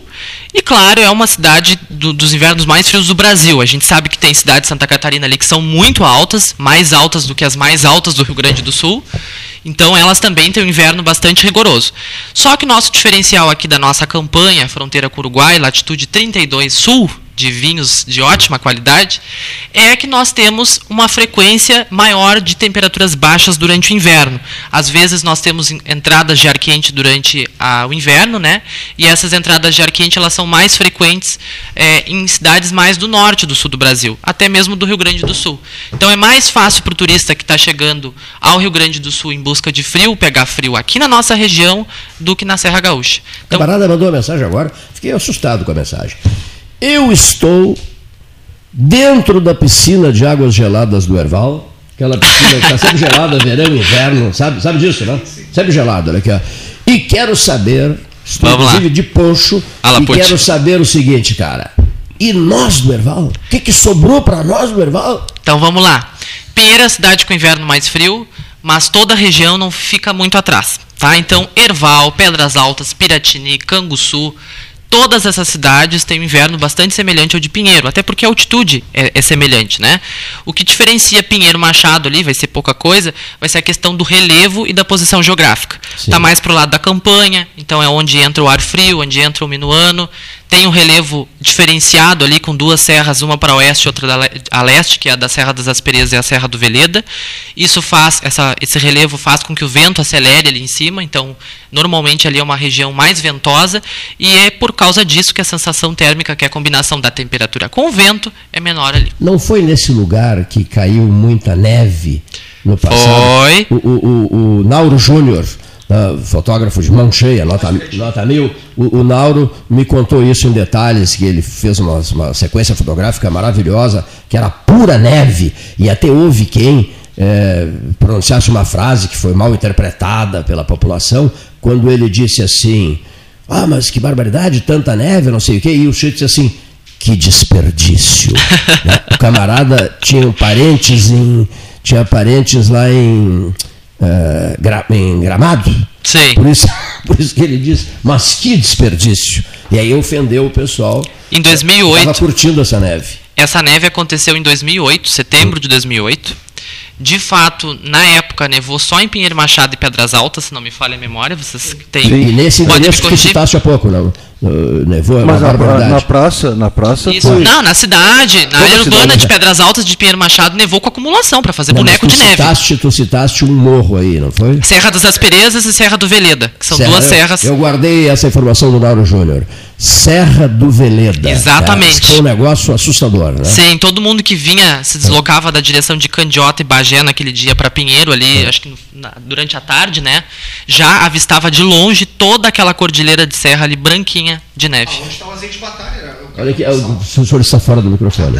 Onde está o azeite batalha? Isso, era é esse cartão postal que ele está dizendo. Tem até hoje as imagens, é muito bacana. Todos os olivais que ele pega toda essa parte de baixo ali, quem vem subindo de Bagé em direção aqui, no caso Pinheiro Pelotas, é que presenciou toda essa cena. esse Esses espetáculo. azeites estão no endereço da Vivi? Sim, Sim, à disposição. azeites, na casa de, casa de vinhos, olha aqui, azeites maravilhosos de toda a região, né? Isso, aí trabalhamos com várias marcas. Maravilhas de azeites, Isso, né? maravilhas. Maravilhas de azeites. Sou alucinado por azeites. O pessoal de Canguçu mandou uma mensagem agora. Azeite é o que não, não nos falta aqui. É isso, Capoliva. Capoliva agora fazendo o maior sucesso. Louro. Premiado o Capoliva? Sim, né? sim. O teu amigo pessoal lá de Santana do Livramento. Ouro, O Ouro de Santana? Ouro Santana. Sou Isso, dia tivemos pelo- com ele lá, te mandou um abraço, Muito inclusive. obrigado. O pessoal O é Ouro de muito Santana é maravilhoso. Maravilhoso. Simplesmente o nosso. Batalha também, né? Batalha é excelente, né? Uma outra coisa, ainda, ainda uma mensagem que veio para o Fernando Rafael, do sujeito assim, pelo, pelo, pelo WhatsApp. Mas vem cá, tchê, e nós, na condição ainda de capital, nós, capital farroupilha, os senhores nem sequer citaram o nome de Piratini? Não, Piratinita é muito fria também. É, inclusive está ali do ladinho de Pinheiro, assim como Pedras Altas. São cidades bastante altas, com altitude semelhante ali de Pinheiro, um pouco mais baixas, mas que tem inverno muito rigoroso e muito frio. Piratini, inclusive, tem uma fama muito grande também de cidade muito fria e que com frequência também registra precipitações invernais aí. Porém, três pontinhos. Porém, Pinheiro Machado é o caminho. um pouquinho menos fria que o. Pinheiro Machado. Perde para Pinheiro Machado, é isso, né? olha aqui, olha aqui. Leonir Bade da Silva, que é um, um líder eh, de uma comunidade que passou a ganhar o nome de vila Na Vila com dois L's, olha aqui, ó, o lugar que está botando para quebrar, vai ser um sucesso regional. Eu, eu vou me mudar para lá, inclusive. Olha aqui, ó. Chama-se Vila Lixiguana. Olha aqui, ó. população 45 habitantes. Isso em 2015. Isso depois ó, passou, passou para 48. Olha aqui, ó. Olha aqui, ó. Distante. Teve cinco nascimentos e duas mortes. Cinco nascimentos e duas mortes. Distante 40 quilômetros de Pelotas, distante 5 quilômetros do Cerrito.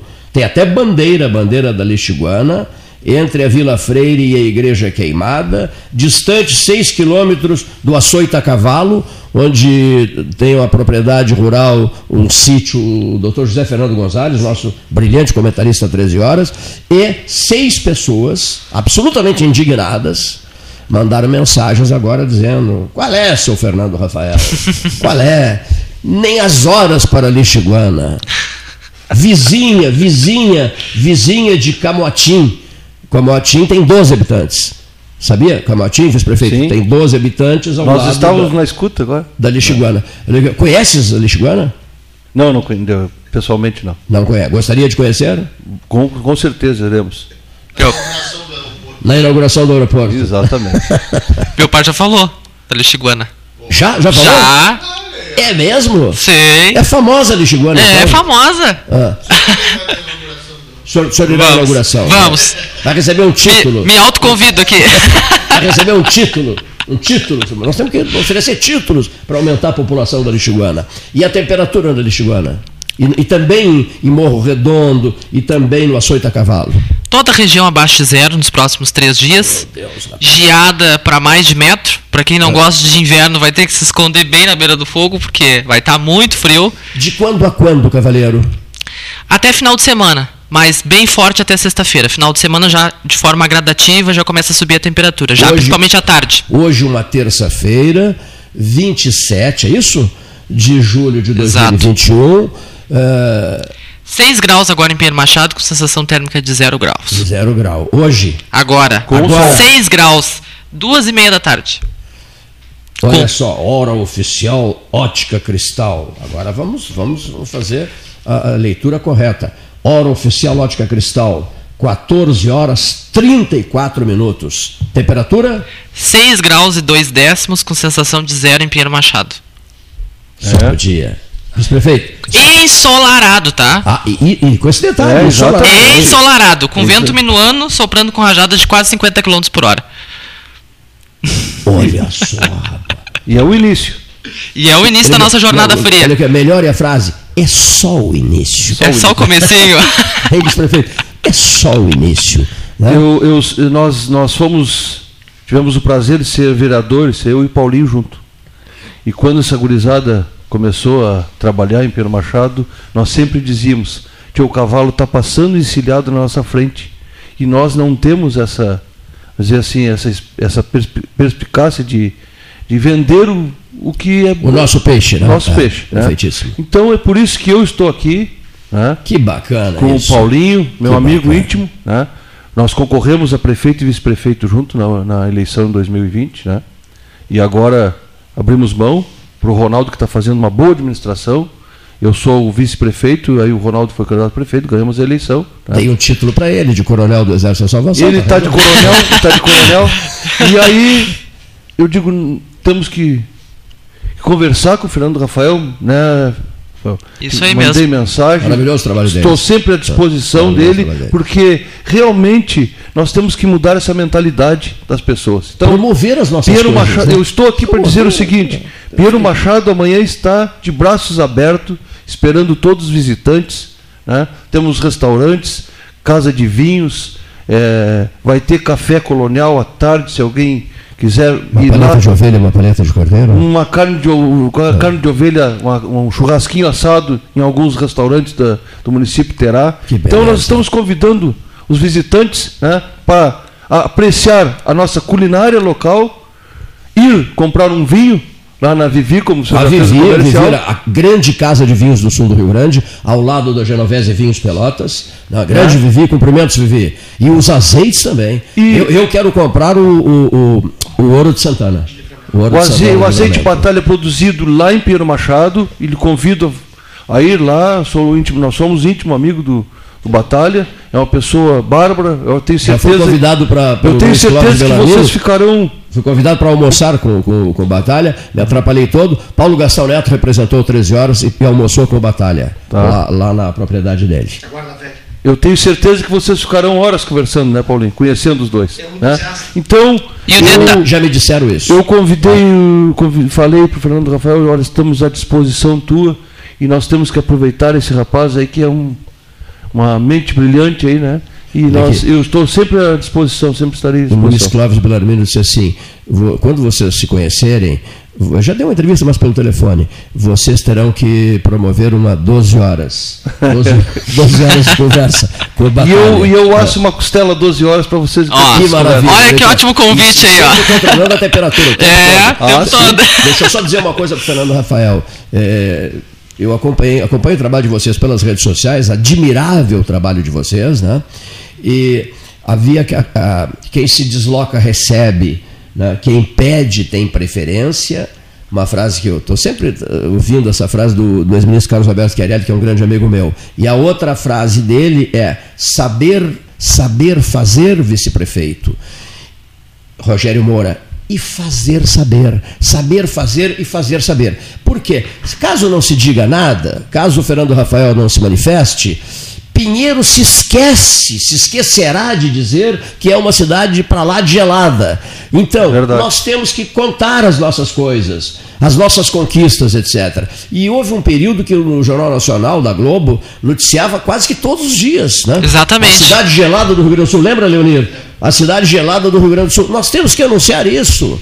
Como nós estamos anunciando aqui uma iniciativa do Paulo Gastão Neto e minha, que temos trabalhado furiosamente, envolvendo inúmeras outras pessoas, com a campanha Pelotas Verde, Frutífera e Multicolorida uma campanha eh, que tem o, o, digamos assim, o pai do verde, o, o, o, seu Klein, Ricardo Pedro Klein, o homem que refez, reconstruiu a Dom Joaquim com verde, frutíferas. Sensacional né? esse projeto. É um trabalho gigantesco do Ricardo Pedro Klein, e isso nós estamos lutando para levar essa ideia adiante, tornar Pelotas uma cidade verde, frutífera e multicolorida, custe o que custar. 2020, 2021, 2022. Eu até disse um dia me garanto até 31 de dezembro de 2022. Eu estou abraçando essa causa com garra, com determinação. Até lá eu me garanto para que isso funcione, mas tem, é preciso que haja a reação, a resposta da população. Caso contrário, eu vou ficar conversando com as paredes, né? Vamos tornar uma Pelotas verde, frutífera e multicolorida. Um dia eu fui lá e tentei jantar e queria comer uma cara de cordeiro e os restaurantes estavam fechados em Pinheiro Machado. E eu fiz um comentário no rádio dizendo assim: Pinheiro, Pinheiro, a tua fama de cordeiro. Não é verdade? Tá e eu fui a um restaurante e não encontrei nada, estava tudo fechado. Quer dizer, foi um alerta. Um dia eu fiz um discurso: o Bavária vai comemorar 50 anos e está fechando o Bavária, meu Deus, uma, uma, uma, uma vitrine eh, eh, da culinária pelotense. E estava ouvindo um grande amigo meu chamado Walter Pett. Estava tava, tava, tava na horta doméstica da casa dele, ouvindo o 13. E aí ele me telefonou e me disse és formador de opinião. Fiquei todo vaidoso com aquilo, né? Cleiton, és formador de opinião. Sabes por quê? Eu estava cuidando da minha, da minha horta doméstica. A maneira como tu falaste, de que precisamos preservar, salvar e fazer com que permaneça o Bavária, tomei uma decisão, vou comprá-lo. E comprou o Bavária. E é um né? Não, não, era agora, porque fechou. Agora fechou. Sim, sim, agora era. fechou. É um lugar que eu nunca entrei ali, nem quero entrar. nem quero entrar, porque vou, vou sair dali com a cabeça fundida. Mas olha aqui só. O trabalho, vice-prefeito Rogério Moura, do Fernando Rafael, é admirável, a turma dele, ligada à meteorologia.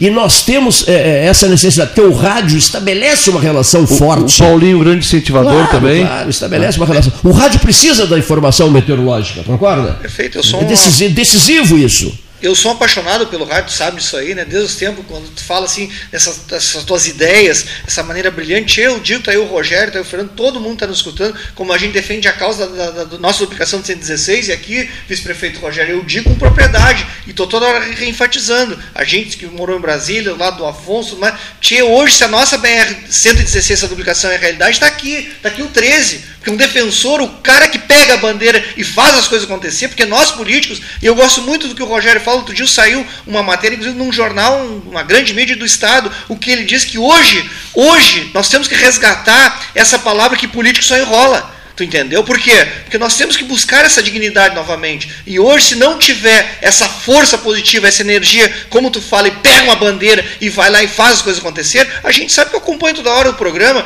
Todo mundo que vem a Pelotas, o cara que não se prestar a vir aqui no 13, não, não vem a Pelotas. Agora nós estávamos acompanhando mesmo sexta-feira passada, grandes autoridades, que às vezes ficam até um pouco esquecidas, mas vem aqui no programa, pelo amor de Deus. Então vamos ser assim, humilde o suficiente para reconhecer o trabalho desse homem. Hoje o setor jornalístico, nessa questão que se faz com propriedade, quando a gente chegou aqui, tu falou mesmo a questão das fake news, hoje é muito fácil, tu aperta no botão, fala uma bobagem, uma besteira, e todo mundo sai compartilhando. Mas tem que valorizar essa classe que, que, estudou, que se formou e que sabe vender, como diz aí o nosso vice-prefeito Rogério, que está nos escutando também o nosso prefeito Ronaldo, que sabe vender as coisas verdadeiras. Quer dizer, nós temos potencial, nós temos que agarrar com unhas e dentes Tia, de coisa ruim, de coisa negativa, chega! Chega! Chega! chega. Eu peguei hoje, tu chega falava gente muito, puxando para baixo. Faltava né? no curral de pedra, onde esses guri tem uma unidade. No curral de pedra, se tu quer emancipar também, e ouvi às vezes, tinha porque pá, frio e não sei o que, coisa ruim. Tia, cheguei em Pinheiro Machado, fui pro gabinete do prefeito, peguei o vice-prefeito. Tia, pelo amor de Deus, de coisas negativas, tá todo mundo chega. com o saco cheio. Chega. Nós temos que. Amanhã nós vamos para Pelotas e vamos divulgar o frio. Que beleza. É isso que tem que ser. É disso que a gente precisa. Entusiasmo de vir no 13, Maravilhoso. porque essa energia positiva que tu traz, é isso que a população precisa. Entendeu? De, de internet, de coisas aí que a gente tem que checar mil e uma vezes para ver o que, que vai fazer. Pra, e olhe lá, tem muito cuidado para compartilhar. Isso está cheio. Mas essa, esse meio, essa maneira que tem credibilidade, o rádio, tipo, pelo amor de Deus, eu sou fascinado. Eu me acordo aí o Rogério, que é meu companheiro de chimarrão, às 5 da manhã para me inteirar das notícias, para depois de tarde estar tá ligado no 13 para buscar as informações. Então, Cleito, com toda a minha humildade, desculpe a todos que estão, estão nos ouvindo. Gostei, Falava gostei. em doutor Belarmino agora da nossa Embrapa. Tia, pelo amor de Deus, a gente é um entusiasta da região, como falou o Rafael. Estamos aqui vendendo o nosso município de Pinheiro Machado, com respeito aos demais municípios da nossa Zona Sul, mas isso aí que, que a política precisa. Que bacana ouvir isso. O Leonir disse assim: não, não esquece de dizer, já que ele falou que acorda às 5 da manhã, olha aqui, ó não esquece de dizer, Cleiton, você é muito modesto. Não esquece de dizer, por favor, pede o Leonir, o Leonir diz assim, você também às 5 da manhã está nadando no São Gonçalo. sabe, sabe? Sabe o quê? Uma cachaça azulzinha de canguçu. Uma cachaça, só um golinho né, antes de se jogar na água para fazer a travessia às 5 da manhã, olha aqui, ó, a famosa cachaça azulzinha de Canguçu. Vocês conhecem essa? Tem em São claro. Lourenço agora a azulzinha também de Canguçu. Tem, temos em São Lourenço e temos também em Cristal. E também em Cristal. Eu quero saber o seguinte. Falando nisso, a cachaça de, de Canguçu, a cachaça de Cristal, a cachaça de São Lourenço, o, o que que Pinheiro vai nos oferecer na manifestação do vice-prefeito eleito, Rogério Moura. Pinheiro, é... temos a fio ovelha, temos então o cordeiro, temos o vinho Terra Sul. Olha né? só, rapaz. O né? vinho Terra Sul de Pinheiro Machado, também de Cacimbinhas. Também de Cacimbinhas. Eu, o, dia, azeite, o azeite, o batalha. Conhecer, um camarada me disse isso, não sabia nada. O senhor disse assim, seu Cleiton, eu tenho muita vontade, eu estou chegando no Rio Grande, eu quero conhecer Pinheiro Machado e também quero conhecer Cacimbinhas. Não, não vai ter problema. É uma viagem só. É, mataram dois coelhos numa cajadada só. Resolve tudo numa viagem só. Né? E que mais vamos oferecer? Né? Não, lá, além disso, a boa paisagem, né? né uma linda eu paisagem. tive o prazer de andar com uma, uma, uma época com as. Com umas é, elas eram engenheiras, e a partir daquele momento que eu andei com elas, é que eu comecei a analisar o quanto é bonito a nossa, a nossa paisagem, a nossa topografia, né? E, e nós que vivemos lá, às vezes não, não temos, não damos o, de, o devido valor, né? E elas me diziam, pá, pra, eu olhava assim, era uma serra, e elas diziam, que coisa maravilhosa isso aqui. E eu passei a olhar com outros, com outros olhos. E nós temos também a Pedra de Torrinhas lá, que é fenomenal. Famosíssima. Famosa. Famosíssima. Né? Pedra de Torrinhas. Temos o Camacuã. Né? Fizemos quatro divisas. A, di, a, divisa com, com Santana do, do, de Boa Vista é o Rio Camacuã. O Arroio, o Arroio Grande, a divisa com Piratini. Então, é, nós temos que explorar isso aí. É, vou lhe dizer assim, ó, que a nossa meta, minha e do Ronaldo, é criar um, um evento por mês para atrair turistas. Tá? Temos aí o ciclismo, que está que é, que tá, tá em alta. na, na região, nós vamos incentivar o ciclista. Que maravilha. Tá? Então nós estamos à disposição. Temos o Castelo e o nosso companheiro Bebeto Perdomo ali. Ah, querido amigo Bebeto Perdomo. Que é uma pessoa maravilhosa, nosso amigo. Vamos juntos para esse, pra esse é, Pedras Altas 13 horas? Vamos? Vamos juntos? Vamos. Vamos, vamos, vamos, vamos gerar um Pinheiro Machado 13 horas claro. lá da Biblioteca do Brasil. Olha aqui, outra coisa. Eu quero oferecer, eu... eu quero, vocês são super atenciosos, vieram aqui, especialmente nós, na, eu, futuro prefeito de Lixiguana, que nós somos grande produtor de mel, na área da apicultura, é um tá sucesso. Certo. E o mel de Lixiguana? No nosso, no nosso futuro, no nosso, no, nosso, no nosso futuro município. Estamos com a população ainda curta, pequena e tal somos 60 habitantes. Mas, enfim, nós vamos oferecer o mel a Lixiguana, a futura municipalidade de Lixiguana, que fica perto, ali que fica em Morro Redondo, não, em, Cerrito, mas vizinha de, do Morro Redondo e vizinha e vizinha do Açoita Cavalo. Vamos pegar é. a cachaça de Canguçu, a mel, de Canguçu, o mel de Lixiguana e, e o limão será da onde? O limão da onde? Da, limão? Daqui de Pelotas mesmo? Pode ser. Pode ser daqui? Temos a nossa produção. Outra coisa que eu quero dizer ao, ao vice-prefeito eleito, meu presidentíssimo Rogério Moura, que é o seguinte: o teu mano, grande amigo meu, nós estudamos direito juntos, ele tem feito fotos maravilhosas de pássaros. Sabe é, disso? Ele, sim, então, ele... ele posta as fotografias na rede social e eu, na hora, repasso para o meu, pro meu 5 mil. Agora vamos ter mais 5 mil, 10 mil pessoas. E eu repasso as fotos do Laudilino Moura Júnior, porque ele tem feito fotos maravilhosas lá de Pinheiro Machado. É, o homem anda por todos os rincões lá, inclusive Pedras Altas, tá? E ele é, é, é, o hobby dele é esse, né? E ele se titula um profissional observador de aves. Apaixonado, ele, né? Ele vai a Santa Vitória do Palmar, ele vai aonde falarem que tem uma ave que ele ainda não conseguiu é, capturar na sua tela, ele, ele vai atrás. Né? Amanhã a posse, é isso? Não, não, não já houve, agora não, já. Não. O que, que tem amanhã? Amanhã neve. Amanhã neve. Frio. Ah, amanhã Inclusive... neve. Olha aqui, ó. Amanhã, por isso veio o meteorologista. Claro. claro.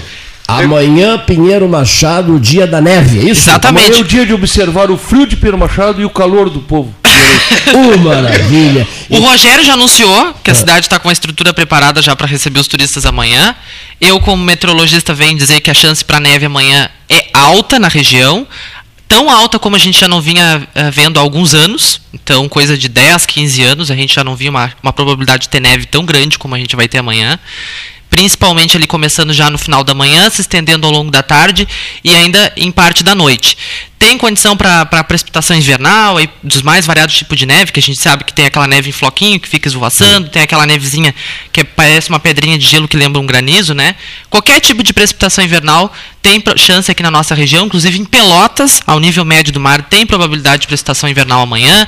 Nossa costa aqui, é, Chuí, ali, Santa Vitória, Rio Grande, aqui a nossa costa doce também, Jaguarão, Arroio Grande, mas na região de Pinheiro Machado, em função da altitude ali, a neve ela pode aparecer, aquela neve mais raiz que a gente sabe, né, que é a neve em flocos, ela pode acontecer ali durante o dia. Então, aproveito já para engatar no que o, o Rogério tinha mencionado ali, que a cidade já está pronta amanhã para receber os turistas. A Associação Amigos do Inverno, tendo como seu presidente o professor Oscar José Magalhães, saúda o excelentíssimo senhor vice-prefeito Rogério Moura, do, de Pinheiro Machado, nesta véspera da neve em Pinheiro. Isso e eu, é. convidado para estar em Pinheiro Machado amanhã, vou levar é, lenha na caminhoneta para, ajudar a preparar o fogo. Faremos lá, um fogo lá na, na praça. Vou levar a lenha para o assado, para o assado do cordeiro. Do cordeiro. Tá certo. Olha aqui, antes de terminar, o horário estourou, mas antes de terminar, é, o momento brasileiro de hoje é, enfim, essas brigas políticas, esse desentendimento, depois dessa pandemia terrível, o nosso sonho de que o problema seja resolvido nos próximos meses, esses ódios concentrados né, de parte a parte, etc, etc. Tu és um homem preocupado ou tu és um homem cheio de esperança que a coisa vai melhorar e vamos ter uh, céu azul com nuvens brancas? Nós somos sempre esperançosos, mas com muita preocupação devido à, à grande, vamos dizer, polarização que está surgindo nessa próxima eleição aí, né? E vendo que às vezes as coisas estão né, indo para um caminho meio um pouco errôneo, errado. Né? Mas a gente tem sempre que ter esperança. Né? Eu, sendo filho de Alderino Cunha de Moura, não poderia ser diferente. Né? Então, tenho esperança sim, acredito no nosso país, acredito no, no meu estado e principalmente acredito no meu município. Laudilino né? Moura, querido amigo, que dizia assim: Eu rezo pelos que não gostam de mim. Eu amo. Eu amo aqueles que não gostam de mim. Que coisa linda isso. E disseste uma coisa, para fecho de conversa aqui, e disseste uma coisa, porque eu conheci muito teu pai, sou amicíssimo da família toda, Laudilino, meu colega de faculdade, é, o, teu, o teu irmão, e, e uma coisa que precisa ser dita ele não fazia declarações com sensação de, de, de teatrinho, coisa que vale, porque ele era, ele era um político, não. Ele dizia mesmo, era o que ele sentia. Né?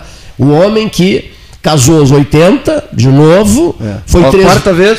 Pela quarta vez, casou e foi três vezes prefeito. Né? Ele dizia: Eu rezo pelos que não gostam de mim, pelo sucesso deles, para que eles tornem-se tornem pessoas é, cheias de, de fé e de esperança na vida. Isso é lindo demais. E com essa frase, nós estamos encerrando 13 horas de hoje, agradecendo de coração o vice-prefeito Rogério Moura, agradecendo o Paulo Alves, coronel Paulo Alves do Exército da Salvação, eu sou comandante-geral do Exército, e, e Fernando Rafael, que Vou fazer essa cobrança, vice-prefeito. Manifestações desse camarada, o microfone 13 horas na sequência, passando informações. Peça a ele para ele fazer isso. De, depoimentos, gravações de dois, três, quatro minutos sobre temperaturas e, evidentemente, falando primeiro sobre Pinheiro Machado. Estarei ao vivo lá amanhã, acompanhando a, a possibilidade de neve. E aqui no 13 de amanhã, por telefone? Claro, com certeza. Estaremos, estaremos nós, os três irmãos de lá. De lá. Tá. Pinheiro Machado, 13 horas. Estaremos na expectativa Legal. da neve. Te cuida, Erval. Te cuida. Pinheiro Machado agora Santa Vitória do Palmar. Te cuida, Piratini. Boa tarde, senhoras e senhores. Te cuida, Pedro